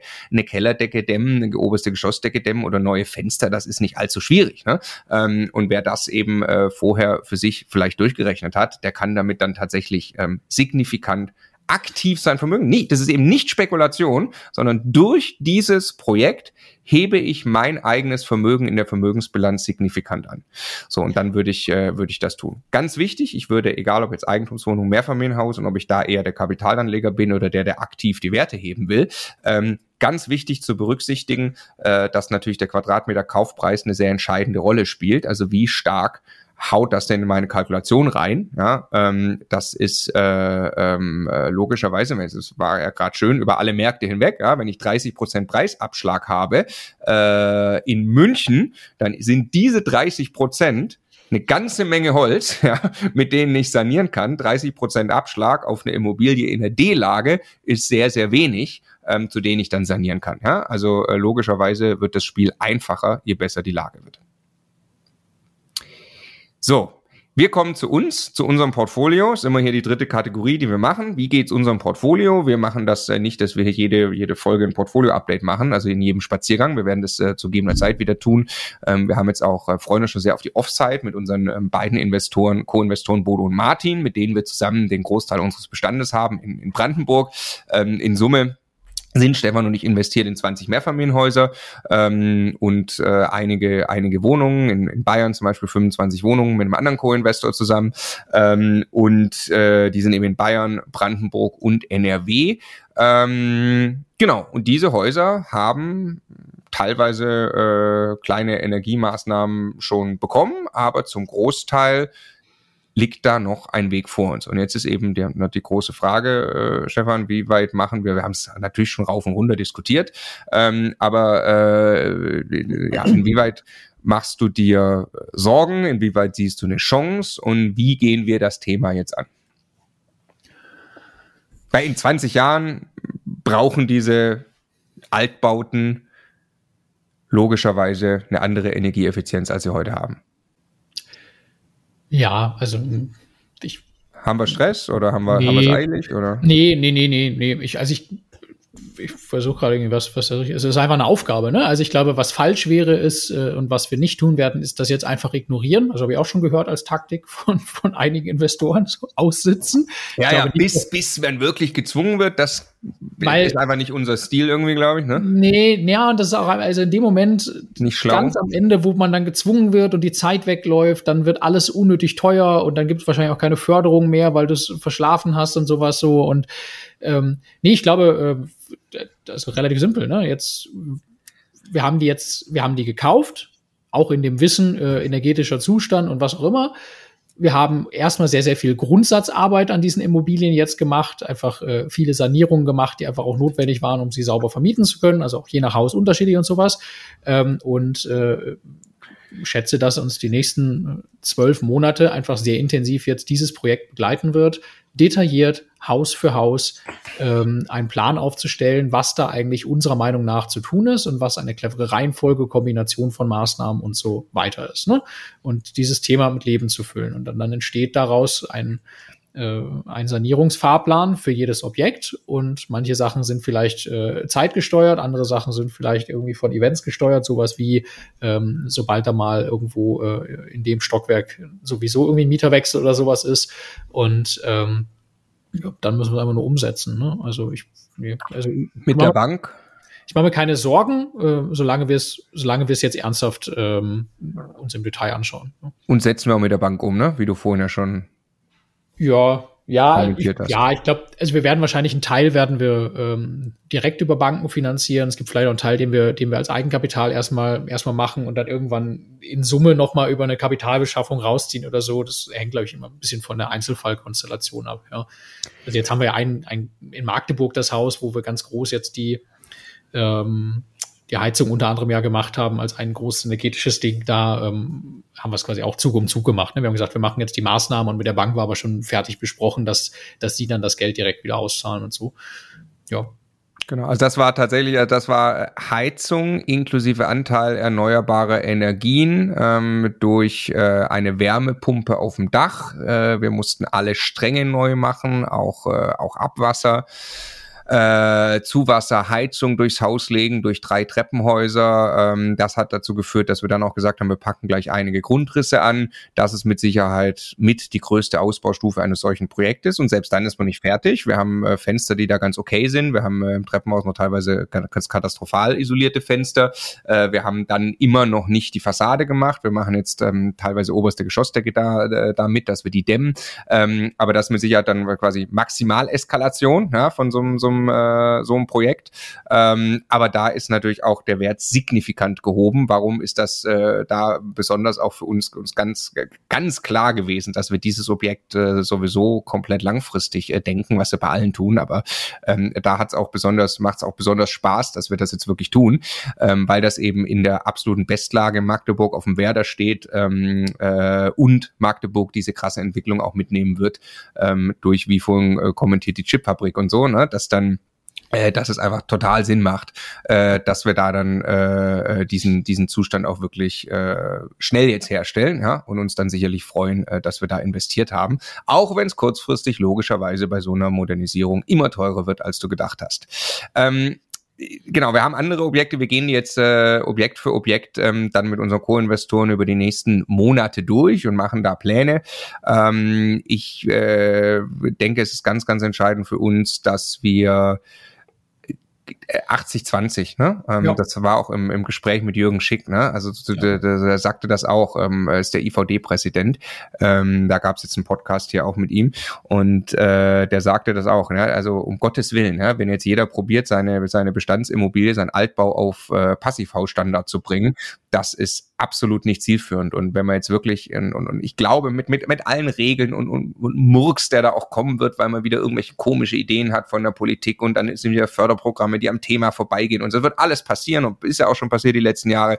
Ähm, grundsätzlich gilt eine Regel, die also den, den aller, aller, allergrößten Impact aufs Klima haben wir, wenn die Gebäude der Energieeffizienzklasse F, G und H sich jeweils um zwei oder drei nach vorne entwickeln. Das hat signifikant Impact und daran sollte man arbeiten. Das hat logischerweise dann im Umkehrschluss auch Impact auf die äh, Rentabilität meiner Investition. Ähm, und dazu muss ich kein Passivhaus herstellen. Ja? Dazu muss ich mir eben angucken, Fenster, Heizung, wenn sie alt ist, größer 20 Jahre, größer 30 Jahre, dann äh, bin ich sowieso schon verpflichtet, ja.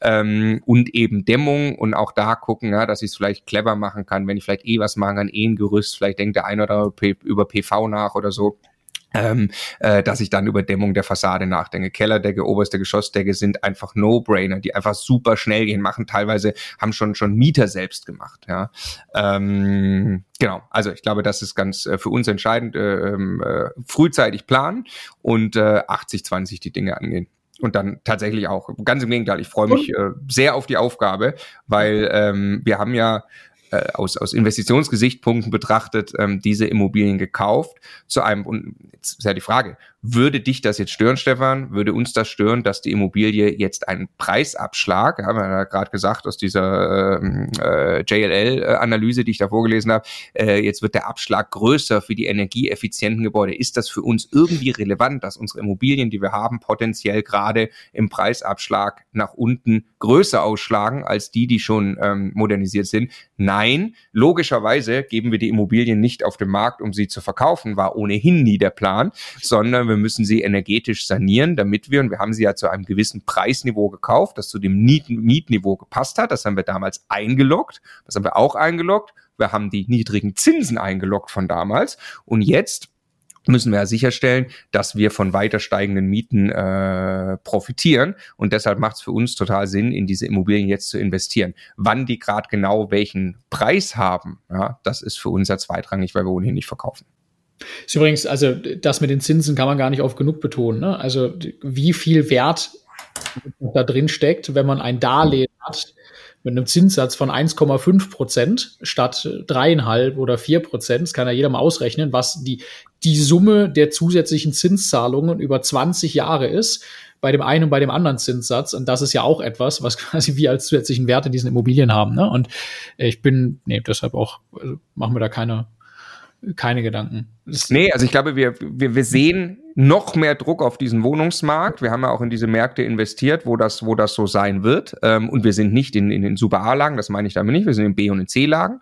Ähm, wir werden von diesen steigenden Mieten äh, profitieren, aber wir müssen auch unseren Job machen und sicherstellen, dass wir äh, entsprechend die, äh, die, die, die 80-20 Energieeffizienzmaßnahmen über die nächsten 10 bis 20 Jahre umsetzen. Logischerweise aus Rücklagen, die wir dafür bilden. Und wenn wir dafür ähm, auch mehr brauchen, dann eben mit Bank, mit der Bank an unserer Seite.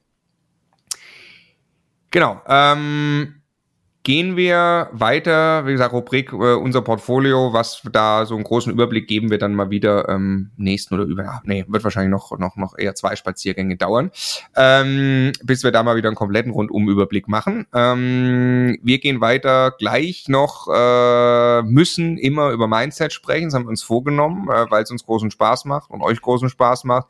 Äh, wie gesagt, äh, wir wollen sprechen gleich über das Thema äh, äh, telefonieren und wie wir so vielleicht ein bisschen Tagesslots einplanen. Ich ja. Eigentlich wollen wir nicht über Telefonieren sprechen, aber.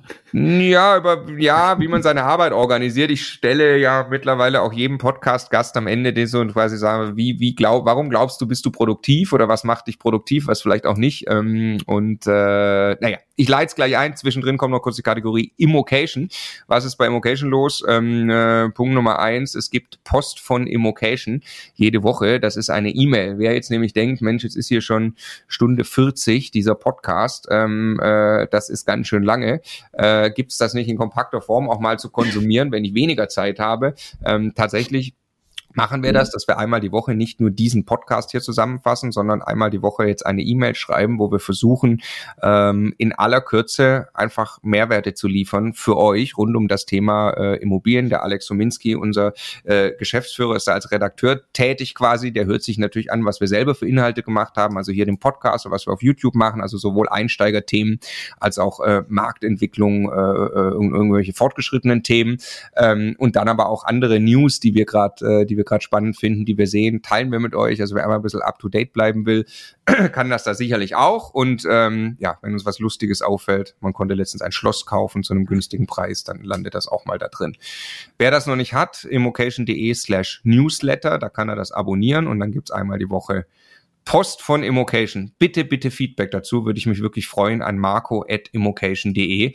Ähm, äh, gerne zu diesem Newsletter, ja, wie euch das gefällt und ob das äh, wertvoll ist für euch, das zu lesen und was denn da vielleicht noch anderes wertvoll wäre. Äh, wir suchen einen Systemnerd. Möchtest du das noch kurz sagen? Das ist so, das wäre ein Anliegen, wenn jemand äh, Lust hat, Systemnerd. Also das, das, ist, das ist unser Begriff äh, für, für einen Job, äh, für den wir keinen anderen Begriff gefunden haben. Also wir suchen, wir suchen jemanden, der sich mit ähm, IT auskennt, äh, äh, aber nicht als Programmierer, sondern jemand, der einfach Bock hat. Also Immocation ist echt echt groß geworden. Ne? Wir sind an die 100 äh, an die 100 Menschen. Wir haben eine riesen IT-Landschaft, allem von äh, CRM-Systeme über die ganzen ähm, Online-Marketing-Instrumente, alles was wir auch für unsere ganzen Ausbildungsprogramme und so brauchen, alles was intern ist. Also es ist wirklich ein, äh, eine richtig krasse IT-Landschaft mittlerweile, wo wahnsinnig viel Wertschöpfung auch stattfindet. Und wir suchen jemanden, der einfach äh, Bock hat, ähm, äh, diese Systeme äh, für uns zu steuern, weiterzuentwickeln, uns zu helfen, alles rauszuholen, ähm, was man da irgendwie rausholen kann. Also ähm, nicht zwingend programmieren, das kommt mit Sicherheit auch mal vor, aber ist jemand, der wahrscheinlich so ein bisschen wie ich, ne, der bei jeder, bei jeder Software, die er sieht, als allererstes jedes Menü und jede Einstellung öffnen und verstehen will und am Ende äh, mit drei Fragen kommt, an die die Entwickler selber noch nicht so richtig gedacht haben. Das wäre ideal. Ähm, und äh, wenn du dann dazu vielleicht noch Bock auf Immobilien hast, ähm, dann bist du wahrscheinlich bei dem besten Arbeitgeber überhaupt angekommen, den es, den es geben kann, ja, weil wir äh, natürlich ähm, dieses Thema überall leben, das äh, die ganze Zeit präsent ist ähm, und äh, du natürlich in so einer Rolle auch sehr, sehr nah an, an uns, dem ganzen Immocation-Team und allem, was wir tun, dran bist. Ähm, wir suchen äh, Vollzeit, äh, Festanstellung, Arbeitsplatz, scheißegal, kannst auch durch die Weltgeschichte reisen und äh, zwischendurch auf Bali unterwegs sein oder sowas. Auch Arbeitszeiten, alles komplett flexibel. Wir sind ein extrem digitales und modernes Unternehmen, finden es macht wahnsinnig viel Spaß, ähm, in diesem Miteinander zu arbeiten, weil wir es trotzdem irgendwie schaffen, so, ein, so einen coolen Team-Spirit zu haben, ähm, obwohl oder gerade weil wir äh, über die ganze Welt verteilt sind. Ähm, ja, und wenn das interessant ist, dann einfach eine kurze Mail ähm, an alex.s, das ist unser Geschäftsführer, alex.s at immocation.de und der freut sich, äh, muss auch keine offizielle Bewerbung sein, ähm, einfach eine kurze E-Mail und dann melden wir uns und äh, finden irgendwie zueinander.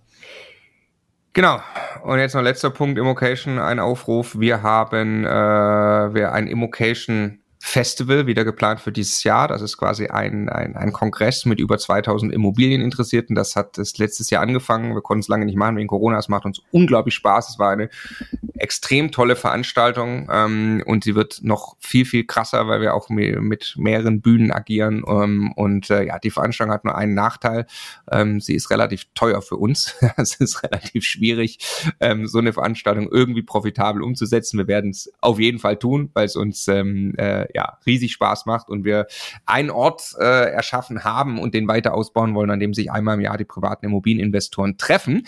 Aber äh, wir freuen uns natürlich, wenn wir ein bisschen ähm, Unterstützung auch von Sponsoren und Partnern bekommen. Wer also Lust hat, dort ähm, als Sponsor, ähm, hatten schon einige letztes Jahr ähm, äh, dabei zu sein, dann geht's da auf jeden Fall jetzt in die Planung. Da kann man, glaube ich, äh, ja, äh, haben wir sehr, sehr interessante Möglichkeiten, um Pakete präsent zu sein ähm, bei der Immocation Community. Der kann sich am besten direkt melden bei der Lara, die bei uns im Team das Festival organisiert. Lara at immocation.de. Äh, wer jetzt denkt, Mensch, das wäre doch cool, wenn ich so einen kleinen Elevator-Pitch oder irgendwo einen Stand ähm, äh, auf diesem Festival haben könnte.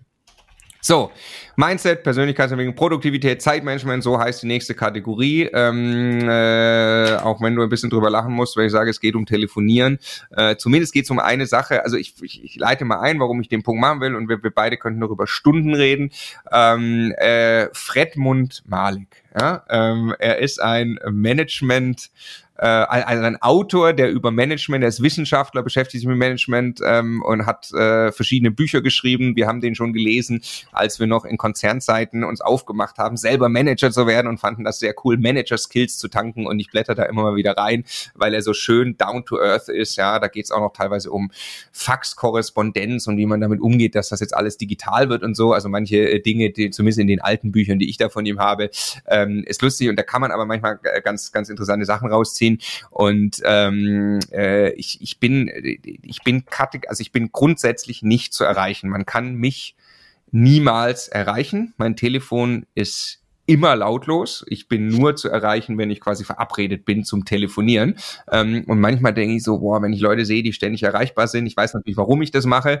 Ähm, äh, denke ich mir so, ist das nicht ein bisschen assi, ähm, dass du irgendwie gar nie ans Telefon gehst. Ja, also von meiner Mama gibt's regelmäßig Anschiss dafür, logischerweise, äh, weil die mich gerne ab und zu erreichen würde. Ähm, aber äh, der Fredmund hat mich mal wieder bestätigt. Ne? Hab dann zufällig aufgeblättert, ja, saß oben, hab das Buch mal kurz äh, äh, kurz in die Hand genommen und dann ging's um spontanes Telefonieren und dann äh, macht er da auch die Aussage, spontan telefonieren ist fast immer falsch ja, und ständig erreichbar sein eben auch. Wenn, dann müssen Calls extrem gut vorbereitet sein, sonst arten sie in Plaudereien aus und das macht alles überhaupt keinen Sinn. Ähm, deswegen, Stefan, an dich die Frage, du als äh, alter großer Smalltalk-Fan, äh, ist ist das, ist das so, so entscheidend? Wie gehst du damit um, ähm, mit Menschen zu kommunizieren über Telefon oder sicherlich auch über WhatsApp? Und wie taktest du das ein? Weil du musst ja auch mit Leuten irgendwie sprechen. Außer jetzt Präsenzveranstaltungen, wo du die eh triffst. Aber wir beide, hast du gerade schon gesagt, agieren ja sehr viel remote und so. Ähm, wie machst du das? Also wir haben uns ja vorgenommen, beim nächsten Mal ganz intensiv über das Thema Zeit, den Umgang mit Zeit und den Wert von Zeit und solche Dinge zu sprechen. Ähm, noch viel größeres Thema. Deshalb mache ich den Exkurs jetzt nicht. Aber ich glaube, dass ähm, wir alle haben, ich muss überlegen, wie ich das, wie ich das Pferd aufzäume. Ja. Also, wir, weißt du, wenn ich mir, wenn ich mir mal, mal, mal vorstelle, ich versuche hineinzuversetzen in, ähm, in jemanden, der in der Lage ist, so viel zu sparen, wie wir das am Anfang dieses Podcasts mal gesagt haben, der 20.000 Euro netto im Jahr sparen kann, der dafür einen Job hat, der vielleicht 100.000 Euro Bruttogehalt hat, der vielleicht dazu noch eine Familie hat und sowas. Also was der mit Sicherheit nicht über hat, ist, ist Zeit, insbesondere nicht ungestörte Zeit, in der er sich wirklich mal konzentrieren kann, äh, an irgendeinem Thema zu arbeiten. Wenn ich jetzt unsere eigene unternehmerische Reise und auch die, äh, die Zeit davor im Konzern, wo wir relativ schnell gut vorangekommen sind, ähm, mich da mal hin zurückschaue, äh, dann gibt's immer einen unendlichen Strom von Kleinscheiß, der irgendwie erledigt werden muss. Und dann gibt es ein paar wenige Dinge, die wirklich den Unterschied machen, für die ich wirklich Zeit brauche, konzentriert arbeiten muss, alles, was ich im Kopf habe, was ich kann, was ich gelernt habe, alles zusammenbringen muss, um wirklich eine Nuss zu knacken, die dann einen echten Unterschied macht. Gibt ganze Bücher drüber, ne? The One Thing zum Beispiel, großartiges Buch, wo es mhm. genau darum geht. Ja? Also das ist eigentlich 80, 20 ist eigentlich nicht der Punkt. Am Ende ist es irgendwie ein Prozent der Dinge, die du, die du tust, also mal von den Dingen, mit denen du dich beschäftigst, die 99 Prozent des Impacts haben. So. Und wenn ich mir dann anschaue, und da will ich jetzt eigentlich darauf hinaus, wie unterschiedlich man, man sich strukturieren und arbeiten kann, ähm, dann, dann, ich glaube, es, es ist unglaublich krass, was für ein Impact das hat, wie ich mich strukturiere und wie ich mit, mit, mit diesem Konglomerat von Anforderungen, Dingen, die auf mich einprasseln, umgehe. Also, schau, wenn ich, wenn ich hier sitzen würde, ich, also ich keine Ahnung, ich bin wahrscheinlich in Summe in 200 verschiedenen WhatsApp-Gruppen, kriege mehrere hundert Nachrichten am Tag, ne, aus, aus allen Ecken und Enden, mit zig Immobiliengesellschaften, mit Immocation, mit allem, was irgendwie passiert, von Privatleben mal ganz abgesehen würde ich mein Handy hier liegen haben und hätte WhatsApp-Benachrichtigungen an und würde da ernsthaft jedes Mal hingucken, wenn ich eine Nachricht kriege. Ich hätte niemals mehr als drei Minuten am Stück, die ich konzentriert arbeiten könnte. Wenn ich dann noch jeweils antworten würde, würde ich den Leuten auch noch jeweils das Gefühl geben, a, sie erreichen mich jederzeit, also sie melden sich in Zukunft mit jeder Kleinigkeit sofort bei mir, weil das ja der schnellste Weg, eine Lösung zu kriegen und eine Antwort zu kriegen. B, ich verstricke sie auch noch in so eine Ping-Pong-Kommunikation, ne? also die Leute fangen an, sich mit mir zu unterhalten über dieses Medium, statt mir irgendwie eine ganz konkrete Rückfrage zu stellen. Und ich verdopple oder verdreifache durch dieses Ping-Pong auch noch die Anzahl der Nachrichten. Ich mache das Problem eigentlich nur schlimmer. Und das Schlimmste wäre jetzt noch, parallel gehe ich auch noch ans Telefon, ne, wo einfach ich regelmäßig unglaublich viel Zeit mit, mit, also Smalltalk und Beziehungspflege in aller Ehren, aber das kann man cleverer machen, als im eins zu eins eine Viertelstunde übers Wetter und den Urlaub zu sprechen, während man eigentlich gerade konzentriert arbeiten will. Jetzt mein Gegenentwurf ist, und so arbeite ich wirklich schon seit, seit, seit langer Zeit jetzt, wie du, ich gehe niemals ans Telefon. Niemals. Weil, also mit Ausnahme, wenn mich meine Frau oder meine Familie anruft, weil die wissen, dass ich normalerweise nicht zu erreichen bin. wenn die anrufen, ist irgendwas. Ne? Aber ich, weil ich mich nicht fremdbestimmen lassen möchte und unterbrechen lassen möchte. Wenn ich mir vorgenommen habe, dass ich jetzt drei Stunden an irgendeinem Thema konzentriert arbeite, um nicht zigmal dieses, du brauchst zehn Minuten, um dich zu konzentrieren und dann bist du wieder raus. Du brauchst wieder zehn Minuten, bis du am selben Punkt bist, um das nicht zu haben. Ne? Ähm, Deshalb gehe ich niemals ans Telefon, sondern ich lasse die Leute mir dann eine Nachricht schreiben und äh, ähm, melde mich dann, verabrede mich oder ich rufe zurück, sobald es bei mir halt passt. Und WhatsApp mache ich, ich habe das, je nachdem, was für eine Businessphase gerade ist, ich habe das eine Zeit lang dreimal am Tag gemacht. Jetzt im Moment mache ich es eher ein oder zweimal, ne? aber ich morgens stehe ich auf, dann mache ich in einem Rutsch, sobald ich mit Arbeiten angefangen habe, einmal alle E-Mails und einmal alle WhatsApp-Nachrichten, beantworte alles, damit weiß ich, jetzt wartet gerade niemand auf eine Antwort von mir. Und dann mache ich das das nächste Mal, lass uns sagen, acht Stunden später am Nachmittag noch einmal. Auch wieder an einem Stück. Ne? Dadurch wartet nie irgendjemand ungebührlich lange auf eine Antwort von mir. Und gleichzeitig habe ich aber die volle Kontrolle darüber, ähm, wie mit meiner Zeit umgegangen wird, weil diese zwei Slots von jeweils einer halben, dreiviertel Stunde, die kann ich mir einplanen. Ne? Eine Zeit lang bin ich dabei immer noch spazieren gegangen, habe dabei meine, meine Bewegung mir irgendwie geholt oder sowas. Und zwischendurch gibt es nichts, gar nichts, was mich von meiner Arbeit abhält und davon konzentriert, irgendwie Dinge umzusetzen. Also WhatsApp zum Beispiel ist das erste, ich habe gerade mir ein neues Handy gekauft. Das allererste, was ich mache, ist bei WhatsApp nicht in WhatsApp die Benachrichtigung deaktivieren, weil diese App so dreist ist, dass sie doch immer noch irgendeinen Weg findet, sich sichtbar zu machen, sondern wirklich hart im Betriebssystem WhatsApp die Möglichkeit nehmen, irgendwelche Dinge anzuzeigen. Nichts. Ich kriege einfach niemals irgendwas mit. Ja, und das ist für mich es ist, ist, für mich ist das das Ergebnis aus, aus ganz, ganz vielen Büchern gewesen, ne? angefangen von, von One Thing, Getting Things Done und all diesen Büchern, die es da gibt. Das hat mich so befreit, in dieser, in dieser Welt, in der so viele Dinge auf mich einprasseln, konzentriert zu sein. Und jetzt, ich möchte niemandem zu nahe treten, aber Leuten, die ihr Handy da liegen haben und wo ich sofort sehe, dass sie, dass der blaue Haken für gelesen kommt, wenn ich ihnen eine WhatsApp-Nachricht geschickt habe, da habe ich grundsätzlich erstmal sehr, sehr große Zweifel an der Effizienz des Gesamtprogramms, das sie abfahren. Genau. ja. Das ist doppelt schlimm, ja.